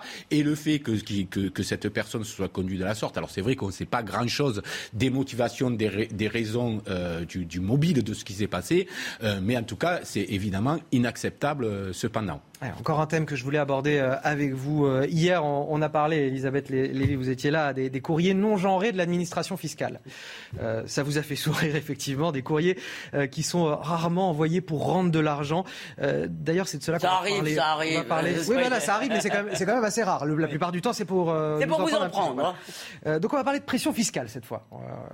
la France est le deuxième pays européen à exercer la plus forte pression fiscale avec une taxation des salaires à plus de 54%. Et si on fait le compte, ça veut dire qu'à partir d'aujourd'hui, donc le 17 juillet, on finit euh, en fait de, de, travailler pour euh, sa pomme, pour, pour soi-même. C'est à partir du... De, un petit peu comme ouais, le... C'est faux.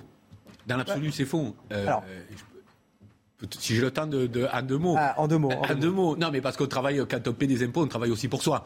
Euh, quand, sinon, il n'y a pas, il y a pas, il y a pas de, de professeurs des écoles, il n'y a pas de route, il n'y a pas. Exactement, de... mais on va, on va en venir à ces questions après, justement, parce que euh, on, on, se plaint effectivement de payer des impôts, euh, mais on a aussi des services publics qui eux-mêmes euh, crient au manque de moyens. Donc où va l'argent à un moment donné ça. Le problème, Alors, ce ne sont pas des services publics qui toujours manquent de moyens. Écoutez, parce que des Alors, moyens, on en déverse. Et, Elisabeth, il est 8h45. Oui. Et on a Marie Conan qui nous attend bah non, pour le rappel alors, des, je ne voudrais titres. pas la faire attendre. Voilà. Marie Conan, le rappel de l'actualité et on continue notre débat ensuite. La chaleur gagne du terrain en France avec un pic attendu lundi. Plusieurs records de température encore battus hier avec plus de 40 degrés dans certaines régions du sud du pays. 37 départements du Grand Ouest et de l'Est du Rhône sont désormais placés en vigilance orange canicule. C'est deux fois plus qu'hier. De l'autre côté de l'Atlantique, à Haïti, des milliers d'habitants piégés par la guerre des gangs. Depuis plusieurs jours, les combats font rage dans un quartier du bidonville de Port-au-Prince. Privés d'eau et de nourriture, empêchés de fuir, les résidents sont victimes de l'extrême violence de ces affrontements. L'homme le plus rapide de la saison 2022 s'impose à 27 ans. Fred Kerley devient champion du monde du 100 mètres, triplé des Américains pour la première fois de sa carrière. Lors de ces mondiaux d'athlétisme, il a devancé en 9 secondes 86 ses compatriotes et concurrents. Merci Marie Conan. La France, deuxième pays européen à exercer la plus forte pression fiscale avec une taxation des salaires à plus de 54%. On fait le point avec Geoffrey Defebvre et je vous donne tout de suite la parole, Elisabeth Lévy. Ce n'est qu'à partir d'aujourd'hui qu'un salarié français peut faire ce qu'il veut de son argent. En effet, en versant à l'État la TVA, les cotisations sociales dues et l'impôt sur le revenu, un salarié moyen et célibataire ne se libère de ses prélèvements obligatoires que ce 17 juillet. Une avancée de deux jours par rapport à l'année dernière. La France est le deuxième pays européen après l'Autriche à exercer une pression fiscale et sociale aussi importante. Par exemple, à Chypre ou à Malte, le salarié est libéré de ses obligations fiscales et sociales dès le mois d'avril. La moyenne européenne est quant à elle située au 11 juin. En France, l'État taxe le salarié à hauteur d'environ 54%. Parmi les postes les plus importants du budget de l'État, les retraites qui représente 25% des dépenses publiques. En France, un salarié moyen doit payer énormément euh, pour les retraites de ses aînés, euh, alors que si on avait un système mixte, comme chez beaucoup de nos voisins, avec une dose de répartition et une dose de capitalisation collective, on arriverait à avoir des retraites plus significatives avec moins de cotisations. En 2021, les dépenses de l'État représentaient 59% du PIB. Ce qui est terrible, c'est que c'est un peu le, prix à payer pour les services publics, euh, alors qu'eux-mêmes crient en permanence au, manque de moyens. Je disais tout à l'heure, l'hôpital, la police, l'éducation, où va notre argent mais Alors le problème, je crois honnêtement, compte tenu du fait, parce qu'évidemment, si vous voulez, euh, les impôts, euh, c'est ce qu'on paye pour effectivement faire des routes, des écoles, tout ce que vous voulez. Le problème, c'est, je crois, qu'on met énormément de moyens et que ces moyens euh, sont utilisés avec une efficacité assez faible pour des raisons de suradministration, de bureaucratie, de tout ce que vous voulez, d'empilement souvent de systèmes. Euh, quand on en met un nouveau, on n'abroge pas l'ancien. Euh, il y a une inefficacité rare. Et nous avons une difficulté en France qui est, Marcel Gaucher dit souvent ça, je trouve que c'est assez convaincant, nous avons une véritable difficulté euh, à faire des diagnostics parce que les Français ne sont pas contents et à raison de l'argent qu'ils mettent à l'hôpital, par exemple, le pognon de dingue. Je trouve qu'Emmanuel Macron avait raison euh, là-dessus. Euh, ils n'ont pas le retour sur leur investissement. Par ailleurs, je vous rappelle, ça, ça devrait quand même nous faire rigoler quand on entend, quand on entend expliquer que la France est un pays ultra libéral. La France n'est même pas un pays libéral. L'État est partout, pas toujours à bon escient si vous voulez, on a un État qui est à la fois impuissant et omniprésent. Euh, et Frédéric Durand a l'air de dire que c'est plutôt une bonne chose, non? Quoi donc L'omniprésence de l'État, en tout cas l'État protecteur. Non, moi je suis d'accord. Ah oui, l'État protecteur, bien sûr. De toute façon, on en a besoin. Mais, euh, comme vous l'avez vu au sujet précédent, la protection est... Je, suis d'accord sur, sur, la, sur la question, sans doute, il y a une, des questions à se poser sur l'efficacité. Cependant, il ne faut pas jamais oublier que le consentement à l'impôt, c'est ce qui fait aussi de nous des citoyens. C'est-à-dire qu'on accepte de partager, parce que si chacun devait payer et le professeur de son enfant et euh, l'entretien des routes qui l'amène jusqu'à son travail, etc., ce serait tout simplement impossible pour la plupart des citoyens. Donc oui, il faut savoir ce qu'on fait de l'argent, mais il y a, et surtout qu'on voit des administrations qui sont en souffrance euh, euh, par manque. La justice, par exemple, en France, si vous la comparez à l'Allemagne, si vous regardez le nombre de procureurs de juges qu'il y a par tranche de 100 000 habitants, euh, ben, c'est le, le, double en Allemagne, par exemple. Donc il y a besoin de cet argent. Comment est-il utilisé? Sans doute, il faut, il faut y réfléchir. Mais l'impôt, je pense que si on, on l'impôt, ça fait râler tout le monde l'impôt, parce qu'on a l'impression de payer pour les autres. On oublie souvent qu'on paie aussi pour soi. Non, mais payer, si vous voulez, ça s'appelle la redistribution et la question est de savoir où on met le curseur jusqu'à et c'est tout à fait légitime, surtout dans un pays qui est obsédé par l'égalité comme la France, si vous voulez, de euh, faire de la redistribution. Le problème, c'est qu'en fait, plus on a des politiques égalitaires, ça se passe à on peut le dire à l'école par exemple, plus on accroît les inégalités. Donc l'enfer est souvent pavé de ces euh, euh, très bonnes intentions. Et par ailleurs, pour un peu, pour un peu, comment dire, embêter un peu Frédéric et le faire réagir, je dirais qu'il ne faut pas non plus. Il y a une espèce de haine de l'argent en France euh, qui vient aussi dans ça vient aussi du catholicisme vous savez le, dans les pays catholiques on a un rapport à l'argent qui est un peu l'équivalent de du rapport au sexe dans les pays protestants. On est très puritain là-dessus. Mais il y a aussi une, des, si vous voulez que des gens continuent à entreprendre etc je ne dis pas qu'il ne faut pas redistribuer je dis qu'il ne faut pas les décourager. Et Elisabeth une dernière question rapide est-ce que, est-ce que, est-ce que vous faites du vélo? Euh, pas à Paris. Pas à Paris. Ah bah justement, j'allais, c'est bête, j'allais parler du Vélib. Non, mais euh, vous pouvez. Euh, alors, vous savez, on a parlé de tas de trucs que je ne fais pas. Je n'attaque personne au coup de non plus. le Vélib fête cette semaine c'est 15 ans. Ça a été une petite révolution dans les, dans les grandes agglomérations. certains diront un succès, en tout cas pour ceux qui aiment faire du vélo à Paris. Mais ça, ça a quand même acté une transformation des villes depuis une quinzaine d'années. ça a essaimé déjà ce type de service dans d'autres grandes agglomérations. Je pense à, à, Lyon, par exemple. Et ça a acté quand même une transformation des villes à la faveur du vélo et au détriment de l'automobile. Et comment vous percevez ça aujourd'hui? Est-ce que c'est euh, aujourd'hui cette opposition vélo euh, face aux automobilistes et, la possibilité de pouvoir circuler dans Paris? On, fait 15 ans du Vélib, un service qui a, qui a, quand même du succès. Qu'on ait amélioré mais d'ailleurs pas seulement les Vélib, les gens ont leur propre vélo, qu'on ait amélioré leur sécurité, leurs conditions pour circuler dans les villes, ça me paraît être une bonne chose. Mais il y a derrière une haine de la voiture, une haine de ce qui est une ville. Une ville, c'est pas la campagne. Euh, ça a l'air bête ce que je vous dis, mais euh, euh, c'est comme ça. C'est pas la campagne, c'est pas non plus la plage. Et il y a une espèce de kitschisation de la ville, si vous voulez, à travers cela, sans compter le danger, d'ailleurs, y compris pour les vélos. Je ne sais pas si Frédéric, vous faites du vélo. La trottinette, moi. Désolé. Ah non mais Alors ça, c'est insupportable. Ah, Alors là... Encore pire pour Elisabeth Lévy. Ah non, mais la trottinette... Je encore donné mon avis, je suis déjà... Non, mais la, trottinette, c'est une chose d'enfant. Moi, je de voir des adultes... Ils font l'usage des pistes cyclables, au passage. Donc, ils participent à la, à la refonte des villes aujourd'hui, et Paris, notamment. ça reste raisonnable à ah Paris. Moi, pour être allé plusieurs fois à Amsterdam, où là, euh, le vélo est vraiment roi et où on a peur des vélos euh, à Amsterdam. Euh, Paris, ça n'est pas encore le cas. Et puis, je pense Mais Paris, c'est déjà la guerre auto contre oui, vélo. c'est normal, mais c'est toujours comme ça. Mais vous savez, avoir des circuits circulation douce en ville. Je ne pense pas que ce soit une mauvaise chose en soi. Ensuite, qu'il faille gérer les relations entre automobilistes et euh, cyclistes, euh, c'est normal. Il ne faut pas que l'un prenne pas sur l'autre. Cependant, moi, je pense que c'est plutôt une bonne chose. être vieux à Paris, pardonnez-moi, être vieux à Paris. Non, non, mais là, je ne me blague pas. les vieux font du vélo à Paris, monsieur. Oui, non, mais d'accord, mais euh, excusez-moi, ils peuvent pas tous faire du vélo. Il y a des tas d'endroits où on ne peut plus accéder. En réalité, par exemple, si vous voulez aller emmener votre grand-mère déjeuner un dimanche et vous ne pouvez même plus lui envoyer une voiture parce qu'il y a des zones où on ne peut pas aller. Euh, les... Non, non. Il y a. Euh, euh, moi, je suis désolé. Madame Hidalgo je le dis encore une fois, me doit des heures de vie que j'ai perdues à cause d'elle. Et je le On va devoir rendre l'antenne quelques instants. Elisabeth, en plus, vous allez rester avec nous, Elisabeth Lévy. Vous nous faites le plaisir d'être là jusqu'à 10h ce matin. Merci Frédéric Durand d'avoir participé à, cette émission. À 9h, dans un instant, un nouveau journal et, d'autres invités qui nous rejoignent. Michel Taube et Arthur de, de Vatrigan. À tout de suite. Je sais pas qui Bonjour à tous. Une situation qui se complique avec l'alerte canicule qui s'étend maintenant vers les régions du nord-ouest, mais aussi vers le sud-est. Plus de 41 degrés attendus localement cet après-midi. Nous y reviendrons en attendant eh bien, place à ce très généreux soleil hein, sur la quasi-totalité du pays. Vous pourriez avoir quelques bourgeonnements hein, au niveau euh, des, massifs des Alpes du Sud avec une averse isolée.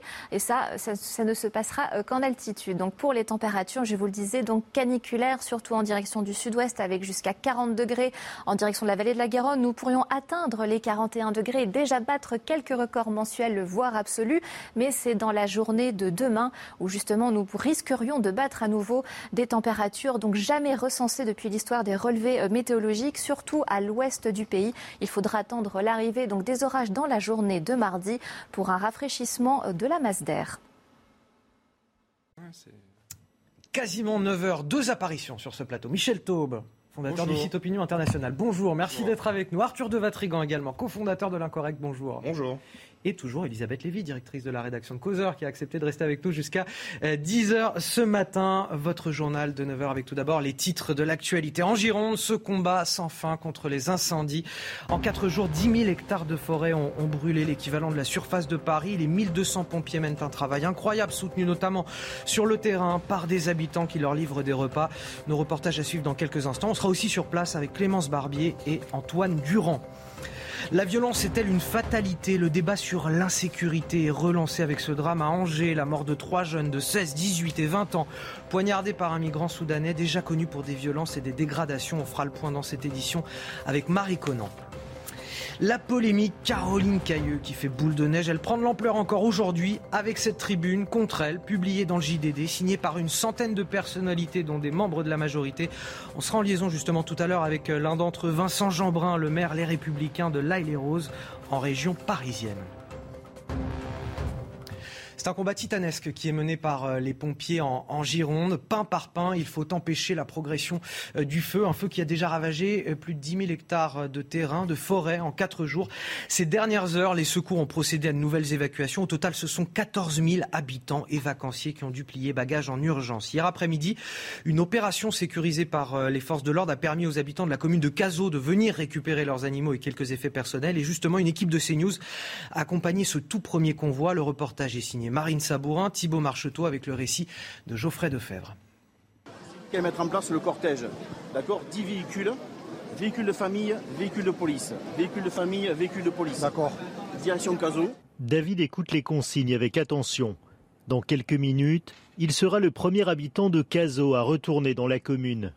Escorté par la police municipale, il a encore du mal à réaliser. Ce qui s'est passé, c'est euh, pour moi, c'est irréel, quoi. C'est euh, c'est notre patrimoine qui s'est envolé en fumée. Euh, on, faisait des balades au lac en famille, les enfants, et voilà, tout est, tout est fichu, quoi. Ça, c'est des écorces de pain qui ont brûlé jeudi. Voilà. C'est pour ça qu'on a eu peur. Répartis en zones, les habitants n'ont que 15 minutes maximum pour prendre quelques vêtements et nourrir ou récupérer leurs animaux. Grisette est donc le premier animal à voir des humains depuis l'évacuation du 14 juillet. Ça nous fait beaucoup de bien aussi de, savoir que les Casalins sont heureux de pouvoir euh, retrouver euh, leurs animaux euh, en, bonne santé et pouvoir s'en occuper. Bien que le feu n'avance plus sur la commune, David et les habitants de Cazaux devront encore patienter quelques jours avant de retrouver leur maison. On va retrouver nos reporters sur le terrain, euh, Antoine Durand avec euh, Clémence euh, Barbier. bonjour Clémence. Le vent, la chaleur, la sécheresse, un cocktail explosif pour les pompiers. Ils vont avoir encore beaucoup de travail aujourd'hui. Ça va être difficile sur le terrain.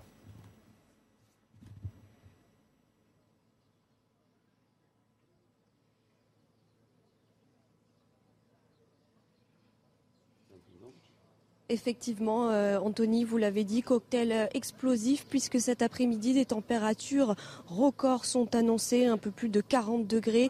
Et le vent, euh, généralement, se lève en début d'après-midi, ce qui va forcément compliquer le travail des pompiers puisque le feu n'est toujours pas fixé. Et cette nuit, ils ont dû maîtriser donc des reprises de feu.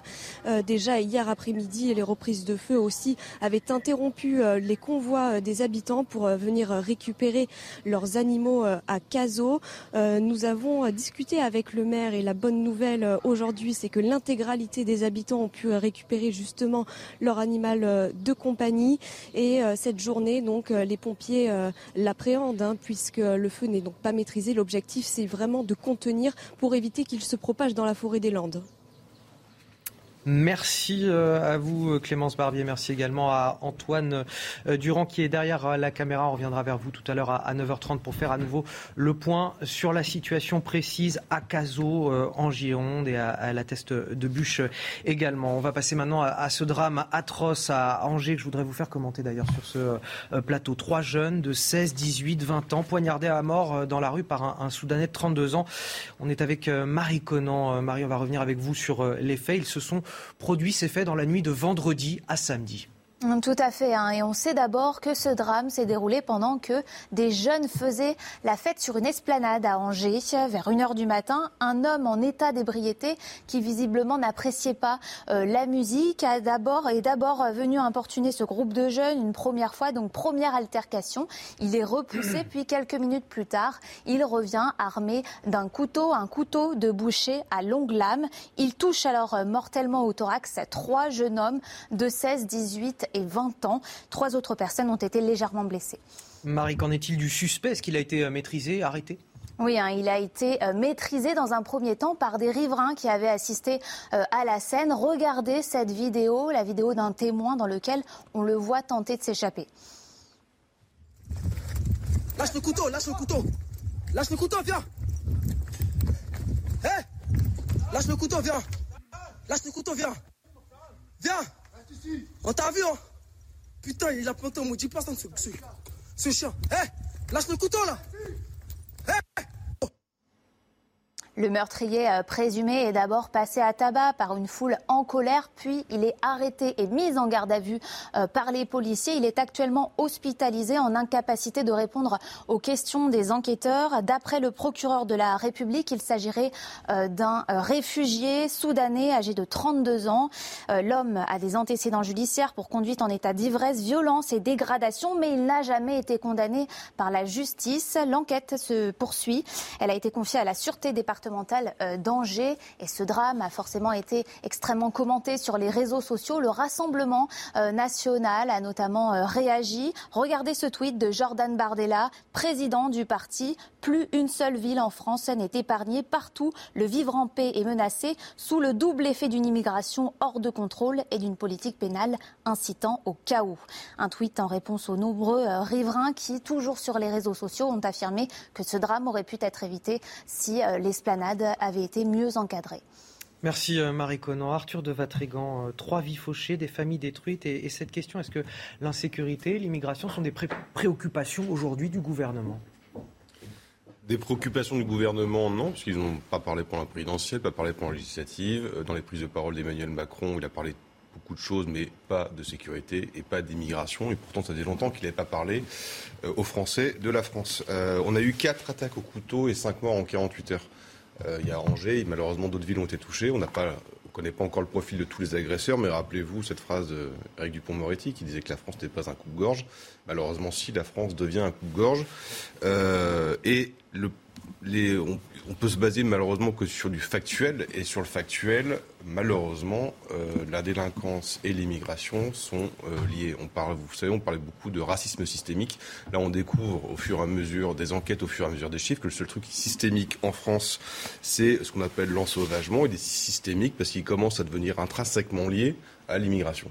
Euh, et quand on entend qu'un réfugié soudanais avec un passif judiciaire tue des Français, il est inscrit au, fichier des antécédents judiciaires pour conduite en état d'ivresse, violence et dégradation. Il n'a pas été condamné, c'est pour ça. Effectivement, il n'a pas été euh, condamné. passif, euh, Michel même, il aurait été condamné, on n'aurait même pas eu le droit de l'expulser s'il a le statut de réfugié. Donc, euh.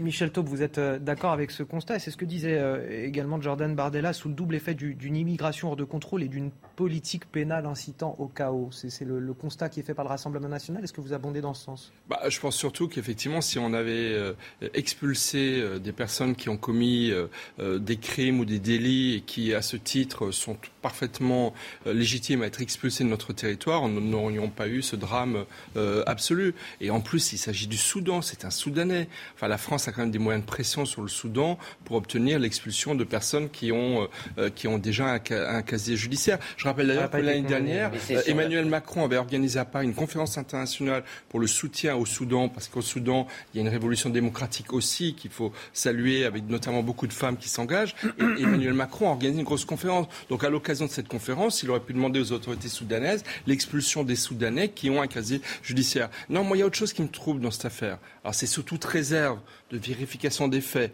mais sur la base de ce qui a été rapporté par les, par, par, les médias, euh, il semblerait que la musique est indisposée, ce monsieur, ce criminel. D'accord? Alors moi, je voudrais juste dire, je ne sais pas en quoi la musique qu'il y avait sur euh, cette, cet espace de... Quand ils sont liés en plus aux festivités. Oui, euh, voilà. oui, mais moi, moi, ça m'a fait écho à une chose que j'ai aisément retrouvée, c'est qu'en 2015, il y avait un imam à Brest l'imam de Brest, le fameux imam de Brest, qui avait scandalisé la République et même il a dû arrêter son activité d'imam. À mon avis, il a dû se reconvertir euh, pour, continuer son activité malheureusement de prêche, où il avait devant 150 jeunes, j'ai là la photo et c'est particulièrement choquant, expliqué que la musique était l'incarnation du mal. Vous voyez? Et donc j'espère, j'espère que ce Soudanais n'a pas commis ce crime. Ce sera, ça, ça sera déterminé. Voilà, oui, mais, mais, moi, ça m'a fait... Ça n'a pas les éléments. Il est indisposé par la musique. Excusez-moi, pourquoi j'en parle? Parce qu'il il est reparti, semble-t-il, pour prendre un couteau et égorger ou, ou poignarder des personnes. Or, l'usage d'un couteau, c'est souvent excusez-moi, une signature évidemment, mais excusez-moi, on attendra ça les conclusions de l'enquête parce que ça aussi encore une fois c'est euh, mais, on pardon, de grosses réserves pour l'instant. Mais pardon, oui, mais au-delà de ce je m'interroge. C'est le, thème de notre dernier numéro. C'est effectivement c'est lié à ce que euh, euh, Gilles Kepel appelle le djihadisme d'atmosphère. C'est pas forcément des gens, on ne sait pas pour celui-là, mais très souvent ces égorgements, parce que comme vous le dites, l'égorgement est un mode opératoire qui est souvent. C'est une signature. C'est une signature. Michel, merci. L'égorgement est souvent un mode opératoire qui est lié euh, euh, à des islamistes, euh, la haine de la musique, vous avez raison, et effectivement, très souvent le PNAT, le parquet national antiterroriste, ne se saisit pas parce qu'on préfère faire passer ça pour des déséquilibrés. Mais ce On qui est étrange, Les, les personnes ont été poignardées, pas égorgées. Moi, je- Oui, mais c'est pour ça que je parle de l'emploi de, l'arme. Le choix de l'arme, c'est jamais anodin. C'est jamais anodin. Mais maintenant, moi, je voudrais aller au-delà parce que, Michel, vous avez tort sur un point. Euh, notre droit ne nous autorise pas à expulser quelqu'un qui a le statut de réfugié politique. Et quand Gérald Darmanin l'a fait, pour une fois, malgré euh, si vous voulez, ce- cette question pour un Tchétchène, si je ne m'abuse, qui lui, alors passait son temps à dire des horreurs contre la France sur les réseaux sociaux, avait déjà commis des violences. Il avait le statut de réfugié. On n'aurait pas dû avoir le droit de l'expulser. On a été condamné par la CEDH. On s'en fout. Moi, pour moi, il faut dénoncer la Convention européenne des droits de l'homme qui nous empêche d'avoir une politique migratoire. Pourquoi je vous dis ça? Parce que, en l'occurrence, il y a un problème avec cette question du droit d'asile.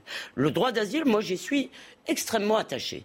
C'est, je donne la protection de ma loi c'est à des étrangers qui la demandent et qui en ont besoin, qui sont persécutés dans leur pays. Sauf que depuis 2016, depuis ce qu'on a appelé la crise des migrants, d'ailleurs on a appelé ça des migrants, des gens les appellent des réfugiés, en fait ce sont des demandeurs d'asile. Effectivement, depuis cette crise, le droit d'asile est devenu une filière d'immigration euh, euh, à peu près normale. Vous posez un pied sur le sol français, vous demandez l'asile, vous avez le droit d'y rester et même d'être aidé par le gouvernement.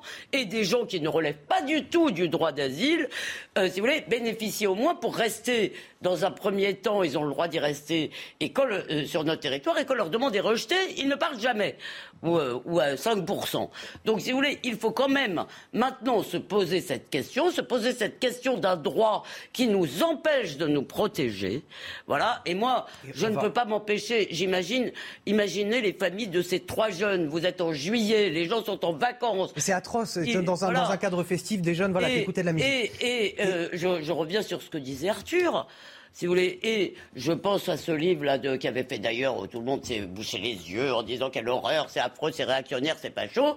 Quand Laurent Oberton parle de la France orange mécanique, je suis désolé pour beaucoup de Français, c'est une réalité, même si nous, verra. dans nos Ça va être- quartiers, nous ne le Elisabeth, subissons peu. Ça va, ça va être un test. Ça va être un test pour Gérald Darmanin qui nous promettait euh, voilà, de vouloir faire euh, et expulser euh, tous euh, les immigrés qui étaient Mais encore une responsables fois, de il n'a crimes pas graves. le droit pour celui-là. Alors voilà, non mais justement, ça va, ça va être. Là, on a un premier exemple. On Non, va voir quand- ce qui va être fait dans les prochains mois, peut-être pour ça. Quant à l'état d'exaspération des Français, enfin, quand même, euh, 89 députés Rassemblement national à l'Assemblée nationale, ça vient pas de nulle part. Ça vient pour moi beaucoup du fait que justement les questions de sécurité n'ont pas été traitées dans la campagne électorale. Donc les Français en ont marre et ils veulent pas des solutions euh, des insoumis où elles, c'est on ouvre les frontières tous azimuts. Donc les Français qui sont en colère, les Français qui, fou- qui souffrent, ce Soudanais, si votre confrère le disait dans le reportage, il a manqué d'être lynché par, par la foule. Pourquoi? Parce que les gens en ont ras-le-bol. Et donc, si vous voulez, les formes d'expression de cette colère, effectivement, cette France orange mécanique, les Français n'en veulent pas.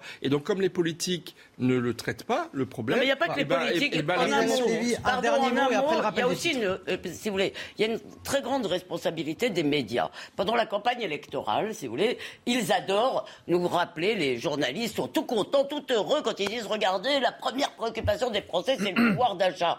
En réalité, si vous voulez, c'est évident que quand les gens ont des problèmes de fin de mois, ils commencent par penser à cela, et puis ça, c'est individuel. Ensuite, il y a les questions collectives. Or, pour les journalistes, il y a des peurs légitimes. Vous pouvez avoir peur de plus avoir d'argent à la fin du mois. Mais avoir peur de l'insécurité, avoir peur d'une immigration incontrôlée et inassimilée, inassimilable d'ailleurs pour une part, euh, euh, ça c'est pas légitime. Ça c'est des peurs dégoûtantes. Si vous voulez, c'est des peurs de plouc, de euh, pauvres types qui ne comprennent pas à quel point la société de la diversité est merveilleuse. Alors là, moi je dis que les médias doivent maintenant s'interroger sur la façon qu'ils ont de traiter cela. Elisabeth, il est 9h15, c'est l'heure du rappel de l'actualité, c'est avec Marie Conan. La chaleur gagne du terrain en France avec un pic attendu lundi. Plusieurs records de température encore battus hier avec plus de 40 degrés dans certaines régions du sud du pays. 37 départements du Grand Ouest et de l'Est du Rhône sont désormais placés en vigilance orange canicule. C'est deux fois plus qu'hier. La Russie n'avait pas sa place à la réunion financière du G20. Ce sont les mots de la ministre canadienne des Finances.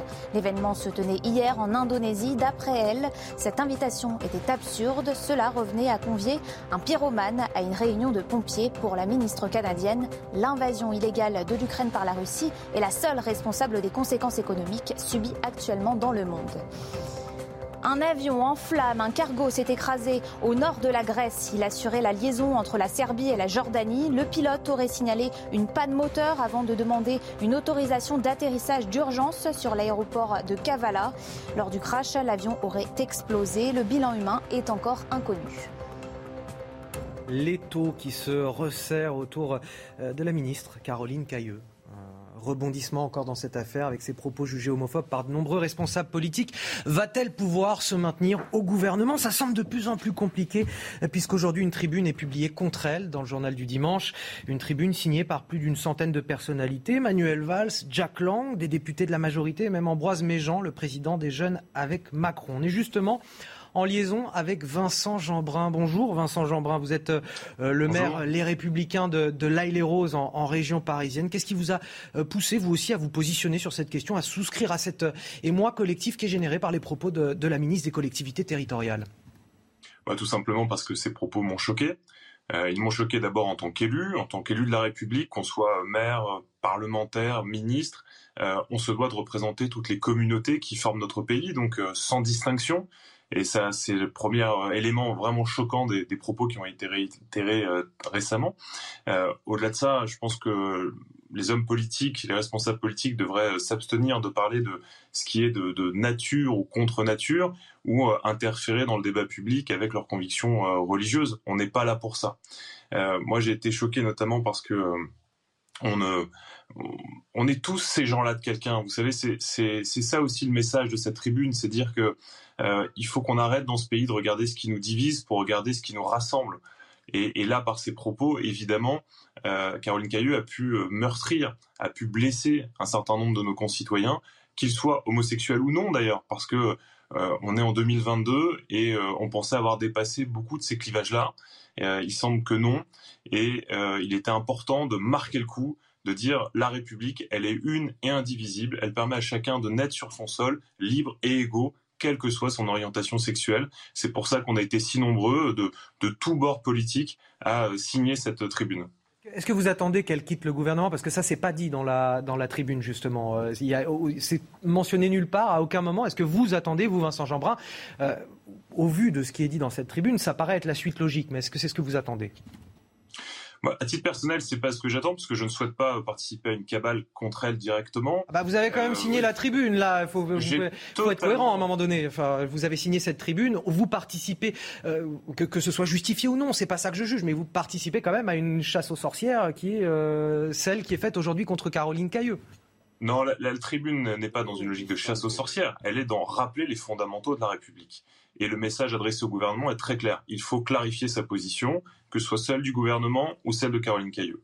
Caroline Cailleux s'est excusée. Caroline Cailleux que j'ai eu au téléphone hier parce qu'elle a appelé beaucoup d'élus pour justement présenter ses excuses, essayer dans une démarche euh, de, de, de, repentance, d'expliquer euh, à quel point elle s'était sentie stupide et maladroite euh, en tenant de tels propos.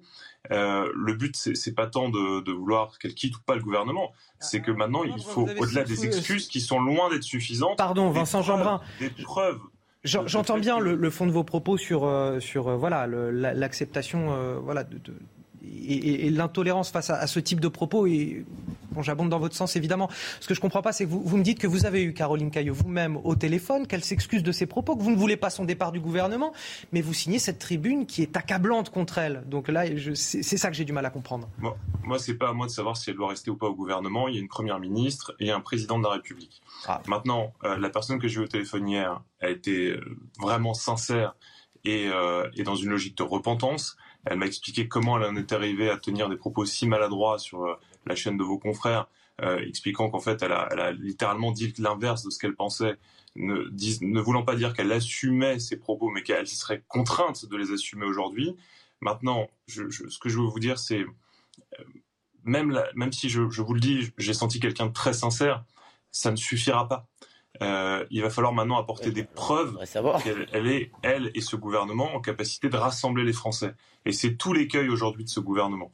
Donc euh, la Première ministre a fait le choix de maintenir Caroline Cailleux, très bien, dont acte, mais maintenant il y a un message adressé à tous nos concitoyens, de montrer qu'on est capable d'aller dans l'union nationale et faire tout l'inverse de ce qui a été fait ces dernières semaines. Euh, Vincent Jeanbrun, merci. Euh, restez avec nous si vous le souhaitez. D'ailleurs, je vais faire réagir euh, la table et si vous voulez répondre également, n'hésitez pas à nous faire signe. En régie, Elisabeth Lévy, je vous ai vu effectivement tiquer plusieurs fois sur les propos de, Vincent Jeanbrun. J'ai tiqué surtout sur une phrase. C'est nous sommes les élus. Les élus doivent représenter toutes les communautés. à mon avis, c'est aussi peut-être un élément, mais assez lointain de cette question, c'est que non, les élus ne représentent pas des communautés, la France ne reconnaît pas les communautés, la République ne reconnaît pas les communautés, elle ne reconnaît que des individus, si vous voulez. Et ça me, non mais ça me semble important de le dire. Moi, quand j'entends un élu dire on doit, on n'est pas dans un pays multiculturel où, si vous voulez, il y a des groupes qui, euh, parce qu'en fait, la réalité, c'est que dans les pays ou même de tradition multiculturelle, ça ne marche pas. Euh, maintenant, j'entends euh, monsieur dire j'ai entendu quelqu'un de sincère dans ses excuses. Alors je le redis, je crois que Madame Cailleux parle aussi comme quelqu'un de sa génération, et je sais pas du tout. Alors je vais moi aussi prendre les précautions d'usage parce que j'ai été vraiment choqué par le ces gens-là. Elle parle comme quelqu'un de sa génération, mais quand Monsieur qui lui a parlé nous dit, elle est sincère. Est-ce qu'à un moment si vous voulez, on ne doit pas euh, prendre acte de ses excuses et passer à autre chose. Et puis vous avez dit que vous étiez frappé, cher Anthony, par le nombre de gens qui avaient signé. Mais moi, j'étais sur ce plateau il y a deux jours et on nous annonçait des signatures de ministres, euh, non, non, mais de ministres d'Emmanuel Macron, de ministres du gouvernement auquel appartient Madame Cailleux.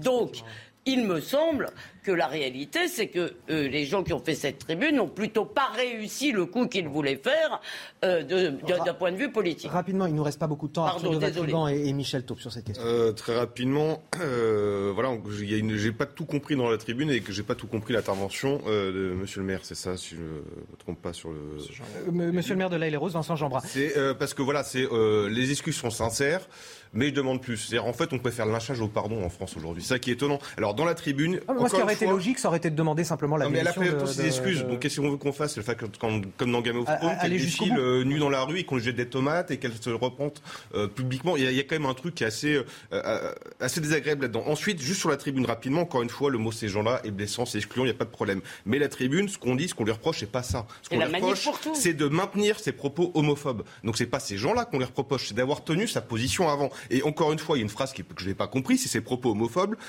Virgule, c'est certainement répréhensible. Point, seul un juge devra en juger. C'est homophobe ou c'est pas homophobe, faudrait savoir. Donc c'est pas le mot qu'on lui reproche, c'est position. Donc on est dans une chasse aux sorcières et je trouve ça assez. Michel Taube et justement Vincent Jean qui voudrait répondre. Il reste quelques secondes. Pour ne pas redire ce qui a déjà été dit, moi je dirais simplement que sur le plan politique, elle va avoir du mal à tenir sa ligne. je pense qu'effectivement, elle, elle, elle s'est déshonorée intérieurement parce que, comme le disait Elisabeth Lévy fort justement, elle a des convictions d'un autre temps c'est certain. Elle n'a pas en trois jours changé, donc je pense que elle-même, la sincérité, effectivement. Voilà, je pense qu'elle s'est menti à elle-même en essayant de sauver son strapontin ministériel, et elle risque de perdre sur tous les tableaux parce que aujourd'hui, effectivement, ce, ces gens-là il ne peut pas tenir et je vois mal Emmanuel Macron résister longtemps. Il a déjà, il a déjà excusez-moi, il a déjà sacrifié, il a déjà sacrifié Damien Abad euh, à, à, à, à, la meute, à, la meute qui était euh, lâchée contre lui. Je pense que pour Madame Cailleux, ça risque d'arriver très rapidement. On lui reproche quand même le mariage. Non, mais c'est important de le dire parce que ça, c'est insupportable. On a le droit. Je le répète, il faut le dire. Vincent Jeanbrun a été, a été, euh, on a le droit d'être contre le mariage tous sans être traité d'homophobe. Voilà. Vincent Jeanbrun, s'il vous plaît, puisque vous avez été largement interpellé autour de cette table, je vous laisse une minute simplement pour, euh, pour répondre à ce qui est Merci beaucoup. D'abord, pour revenir sur la, notion de communauté, évidemment, la République, c'est la communauté nationale, mais elle est composée de diversité. C'est ça que je voulais dire tout à l'heure. En tant qu'élu de la République, on doit s'assurer du vivre ensemble de chacun de nos concitoyens. Et, c'est le, message qui doit être adressé désormais par le gouvernement, parce qu'aujourd'hui, on a été plutôt euh, dans le sens inverse. Ensuite, il ne s'agit pas, comme dans Game of Thrones, de, faire défiler euh, euh, la, ministre sous, les injures. Il s'agit simplement de se dire, les propos ont été tellement choquants que euh, des, des, excuses publiées dans un article de presse ne semblent pas suffisantes pour moi et pour un certain nombre de nos concitoyens. Il va falloir des preuves. Vous savez, on dit qu'en amour, il, y a, il faut plus que des mots, il faut des preuves d'amour. Bah là, ce gouvernement et Caroline Cailleux va avoir l'occasion dans les prochaines semaines de montrer concrètement comment ils sont en capacité de, de, de faire passer la pilule et d'effacer ces propos qui effectivement été blessants et choquants. Si toutefois elle reste au, gouvernement, euh, Vincent Jeanbrun, effectivement. Euh, merci à vous d'avoir accepté de témoigner sur notre antenne puisque vous avez été signataire de cette tribune dans le journal du dimanche. Vincent Jeanbrun, le, le maire euh, LR de l'Aïle et Rose, merci à vous. Restez avec nous sur euh, CNews, Elisabeth Lévy, Michel Taube, Arthur de Vatrigan. On va continuer à commenter l'actualité. Dans un instant, nous reviendrons sur la rafle du Veldiv. Ce sont les, les 80 ans aujourd'hui de, de, de cette de ce crime, de cet événement perpétré par l'État français sous l'autorité du, régime de, de, Vichy. Il y a Emmanuel Macron qui va justement à la gare de Pithiviers aujourd'hui à 15h30 euh, pour délivrer un, un discours offensif, dit-on, sur l'antisémitisme. On en parle dans un instant, juste après la pause. 9h30 sur CNews. Bienvenue à, ceux qui nous rejoignent pour cette euh, matinale au week-end. On est encore ensemble jusqu'à 10h. Il était temps de se retrouver. Elisabeth Lévy, directrice de la rédaction de Causeur, est toujours avec euh, nous. Et Michel Taupe, fondateur du site euh, Opinion Internationale. Et puis Arthur de Vatrigan, cofondateur de L'Incorrect.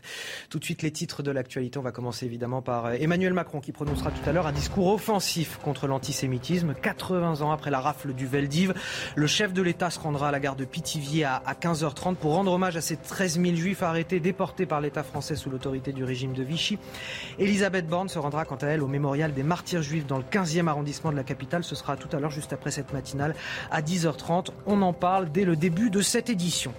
En Gironde, ce combat sans fin contre les incendies. En 4 jours, 10 000 hectares de forêt ont, brûlé l'équivalent de la surface de Paris. Les 1200 pompiers euh, sur place mènent un travail incroyable, soutenu notamment sur le terrain par des habitants, des bénévoles qui leur livrent des repas.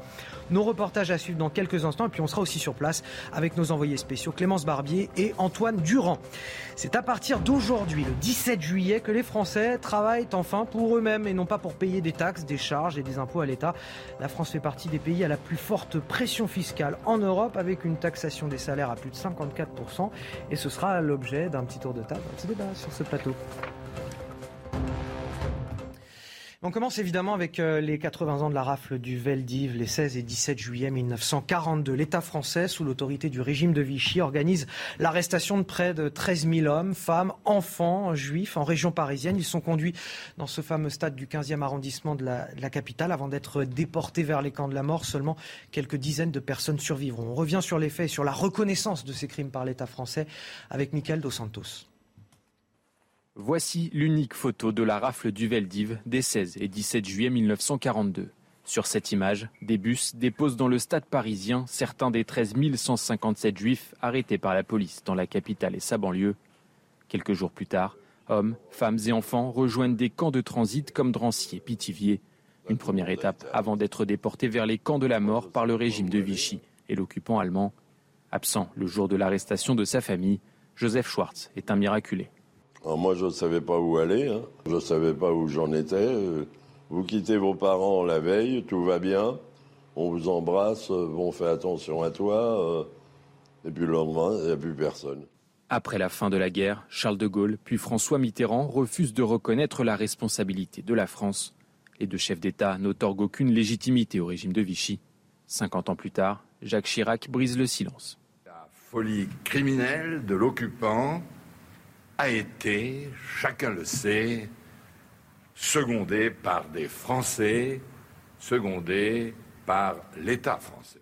Dans un autre discours prononcé en juillet 2012, François Hollande va même plus loin. La vérité, c'est que le crime fut commis en France, par la France. Ce dimanche, à l'occasion de l'inauguration du mémorial de Pithiviers, Emmanuel Macron devrait se montrer offensif contre l'antisémitisme. Michel Taube, qu'est-ce qu'il faut faire contre l'antisémitisme qui n'a pas, encore été fait? J'ai l'impression que tous les ans, on, on fait des discours. Euh contre l'antisémitisme, bah, justement, de, de, promesses de lutte contre ce phénomène. Et ben, 80 ans après la, la rafle du Veldiv, après la Seconde Guerre mondiale, on a toujours l'impression que c'est un, un, problème prégnant au sein de notre société. Bah, dé, déjà, moi, je voudrais rendre hommage à Jacques Chirac, parce que c'était il y a 27 ans son discours à l'occasion de la même date, hein, le 16 juillet, la commémoration de la rafle du Veldiv, où effectivement, il a, il a rappelé l'évidence, la responsabilité de la France, le zèle de la France. Parce qu'en fait, la rafle du Veldiv, les 13 000 euh, juifs beaucoup d'enfants qui ont été euh, déportés, c'était de l'excès de zèle, même par rapport à ce que les nazis avaient demandé. Je crois qu'autour de la table, vous n'allez pas être d'accord sur le rôle de Jacques Chirac. Mais, euh. mais, mais, mais, bon, ça c'est la première chose. La deuxième chose, pour, répondre, de pour répondre à votre question, euh, de nos jours, en France, en 2022, il est de plus en plus difficile d'enseigner la Shoah. Il y a des lieux de France où lorsqu'on veut donner des cours de mémoire sur l'histoire de la Shoah, vous avez des élèves dans les classes qui s'y opposent ou qui manifestent euh, leur, scepticisme. Et donc effectivement, j'espère qu'Emmanuel Macron cet après-midi, au-delà, au-delà euh, de discours euh, nécessaires, de rappel que lorsqu'on s'en prend, pour reprendre les mots de Manuel Valls, quand on s'attaque à un juif, on s'attaque à la France. Euh, il il donnera des mesures concrètes et des moyens Parce que ça, on le répète chaque année, notamment au nouveau ministre de l'Éducation nationale, pour que l'enseignement de la Shoah soit euh, davantage euh, pratique. Michel, pudeur de Violette Excusez-moi, non mais là, là vraiment, excusez-moi, je vous aime beaucoup, mais vraiment, je suis assez choqué. Ah, qu'est-ce que je n'ai, qu'est-ce que je n'ai Alors, pas dit je ne suis pas d'accord avec vous sur Jacques Chirac parce que j'ai été attaché à cette fiction. Le roman national est une fiction, par définition, roman. Bon, mais comme je sais qu'Arthur est un peu d'accord avec moi, je vais, et que je vais lui laisser défendre Non, ce La point de Nation, vue. c'est pas une mais, fiction, on est- en revanche, si vous voulez, vous avez des pudeurs de violette, si vous voulez, quand il s'agit de désigner les auteurs aujourd'hui de l'antisémitisme. Non, mais excusez-moi, ça n'est pas, je ne rigole pas. voilà, j'en ai assez, si vous voulez, de- d'entendre cette espèce de déni général. On sait très bien qu'aujourd'hui, ceux qui tuent des juifs ne sont pas des gens d'extrême droite. Je suis navré de le dire. Ça ne veut pas dire qu'il n'y a pas une extrême droite antisémite et elle n'est pas au Rassemblement national pour l'essentiel. Il doit y avoir des antisémites dans tous les partis. Il y en a, à mon sens, il se loge plus aujourd'hui où la complaisance avec l'antisémitisme, c'est du côté de la France insoumise qu'il faut la chercher, de ses accointances avec Jérémy Corbyn, avec des islamistes. Mais euh, euh, l'incapacité de- de- d'enseigner l'histoire euh, de la Seconde Guerre mondiale et de, de la tentative d'extermination des Juifs, elle vient excusez-moi, euh, euh, euh, de certaines banlieues. C'est un antisémitisme aujourd'hui arabo-musulman, c'est celui-là qui tue, c'est celui-là qui frappe, c'est celui-là qui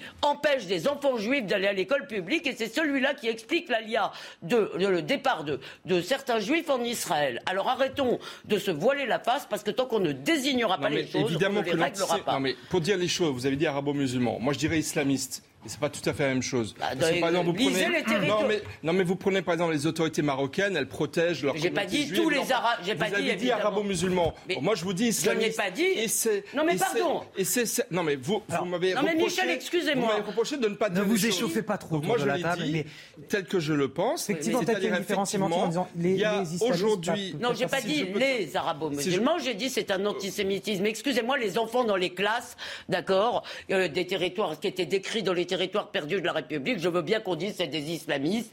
En tous les cas, c'est de l'intérieur d'un certain, de ces certaines expressions de l'islam. Moi, je ne vous, sais avez, pas. vous avez déjà dit en plus tout Voilà. à l'heure, je vous ai entendu que ça, ça, ça co- concernait J'ai une dit- extrême minorité. euh, voilà. J'ai pas dit ultra, non. J'ai pas dit ultra, j'ai dit une minorité. Non, non, n'essayez pas de, de rosir le tableau. Cette, la situation est très grave de ce point de vue-là.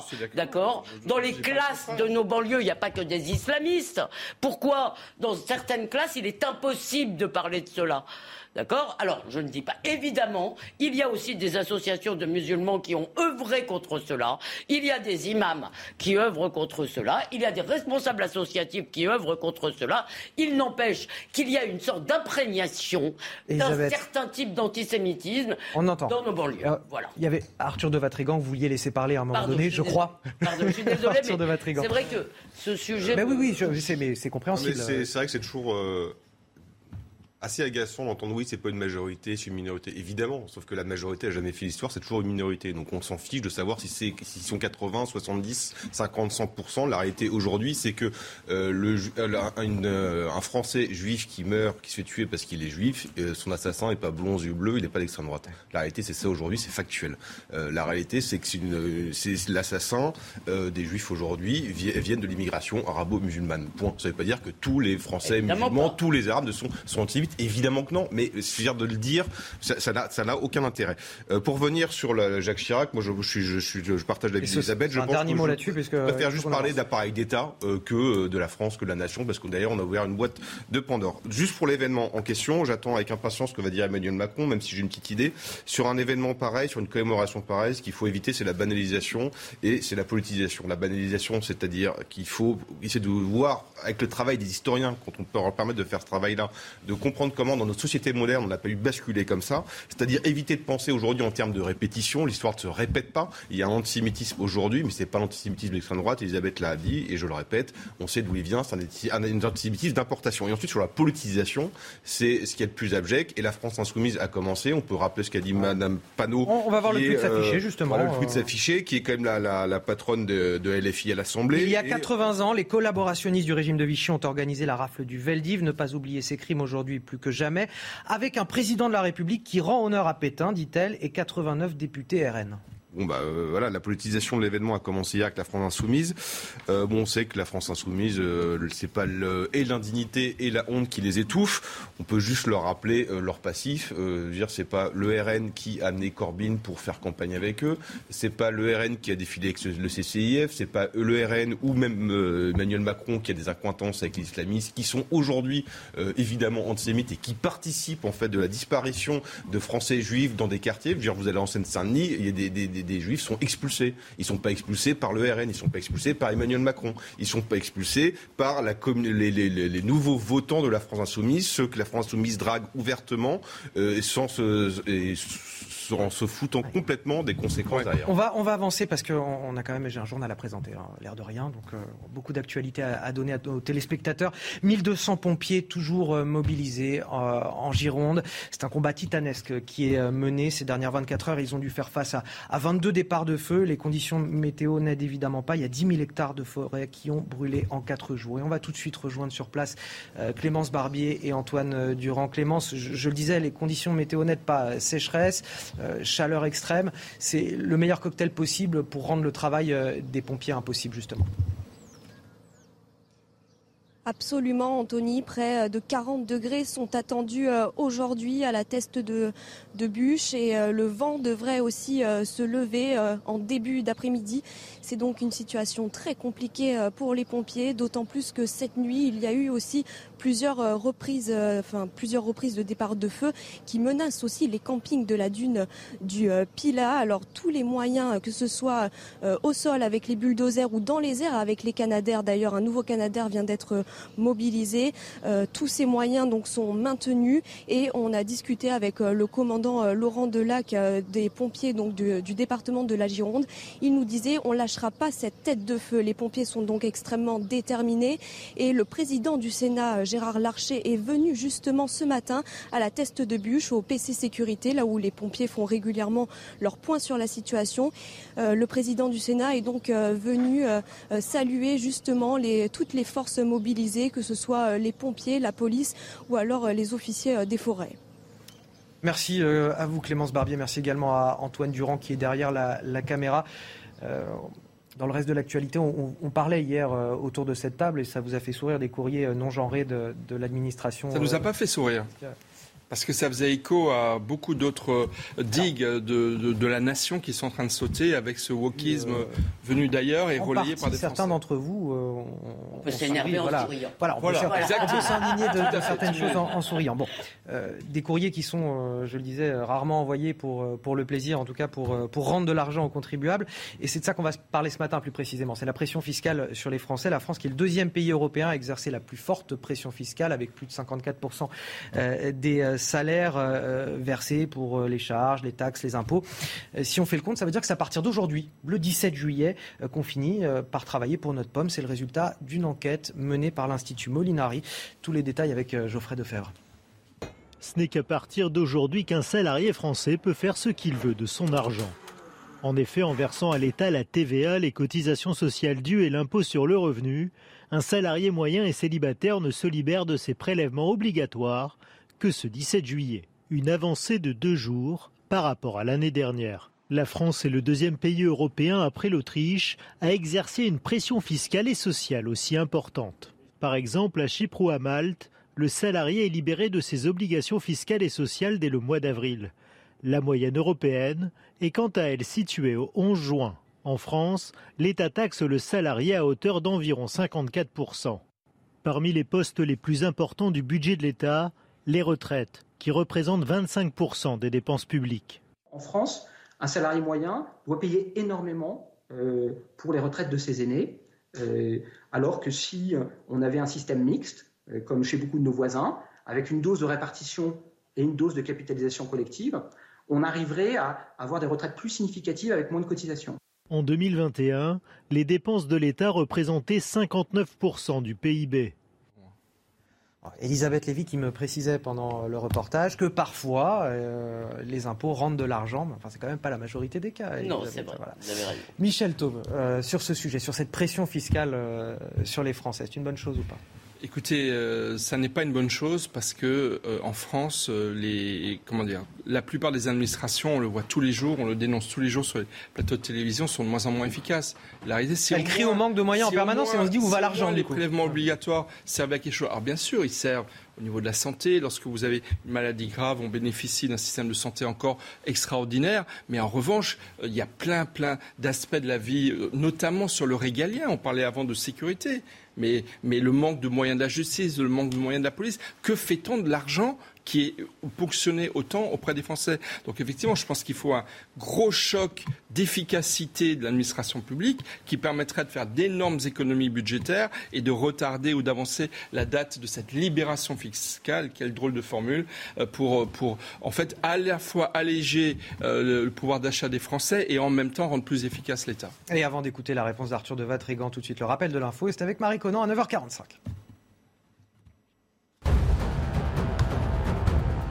Les fortes températures compliquent la lutte contre les incendies. Des incendies en France, en Gironde, mais également dans le sud de l'Europe. L'Espagne, le Portugal, la Grèce font aussi face à de nombreux feux. Des milliers d'hectares de forêt sont partis en fumée. Cette vague de chaleur qui cause cette multiplication de feux est la deuxième en à peine un mois en Europe. Son pic est attendu lundi.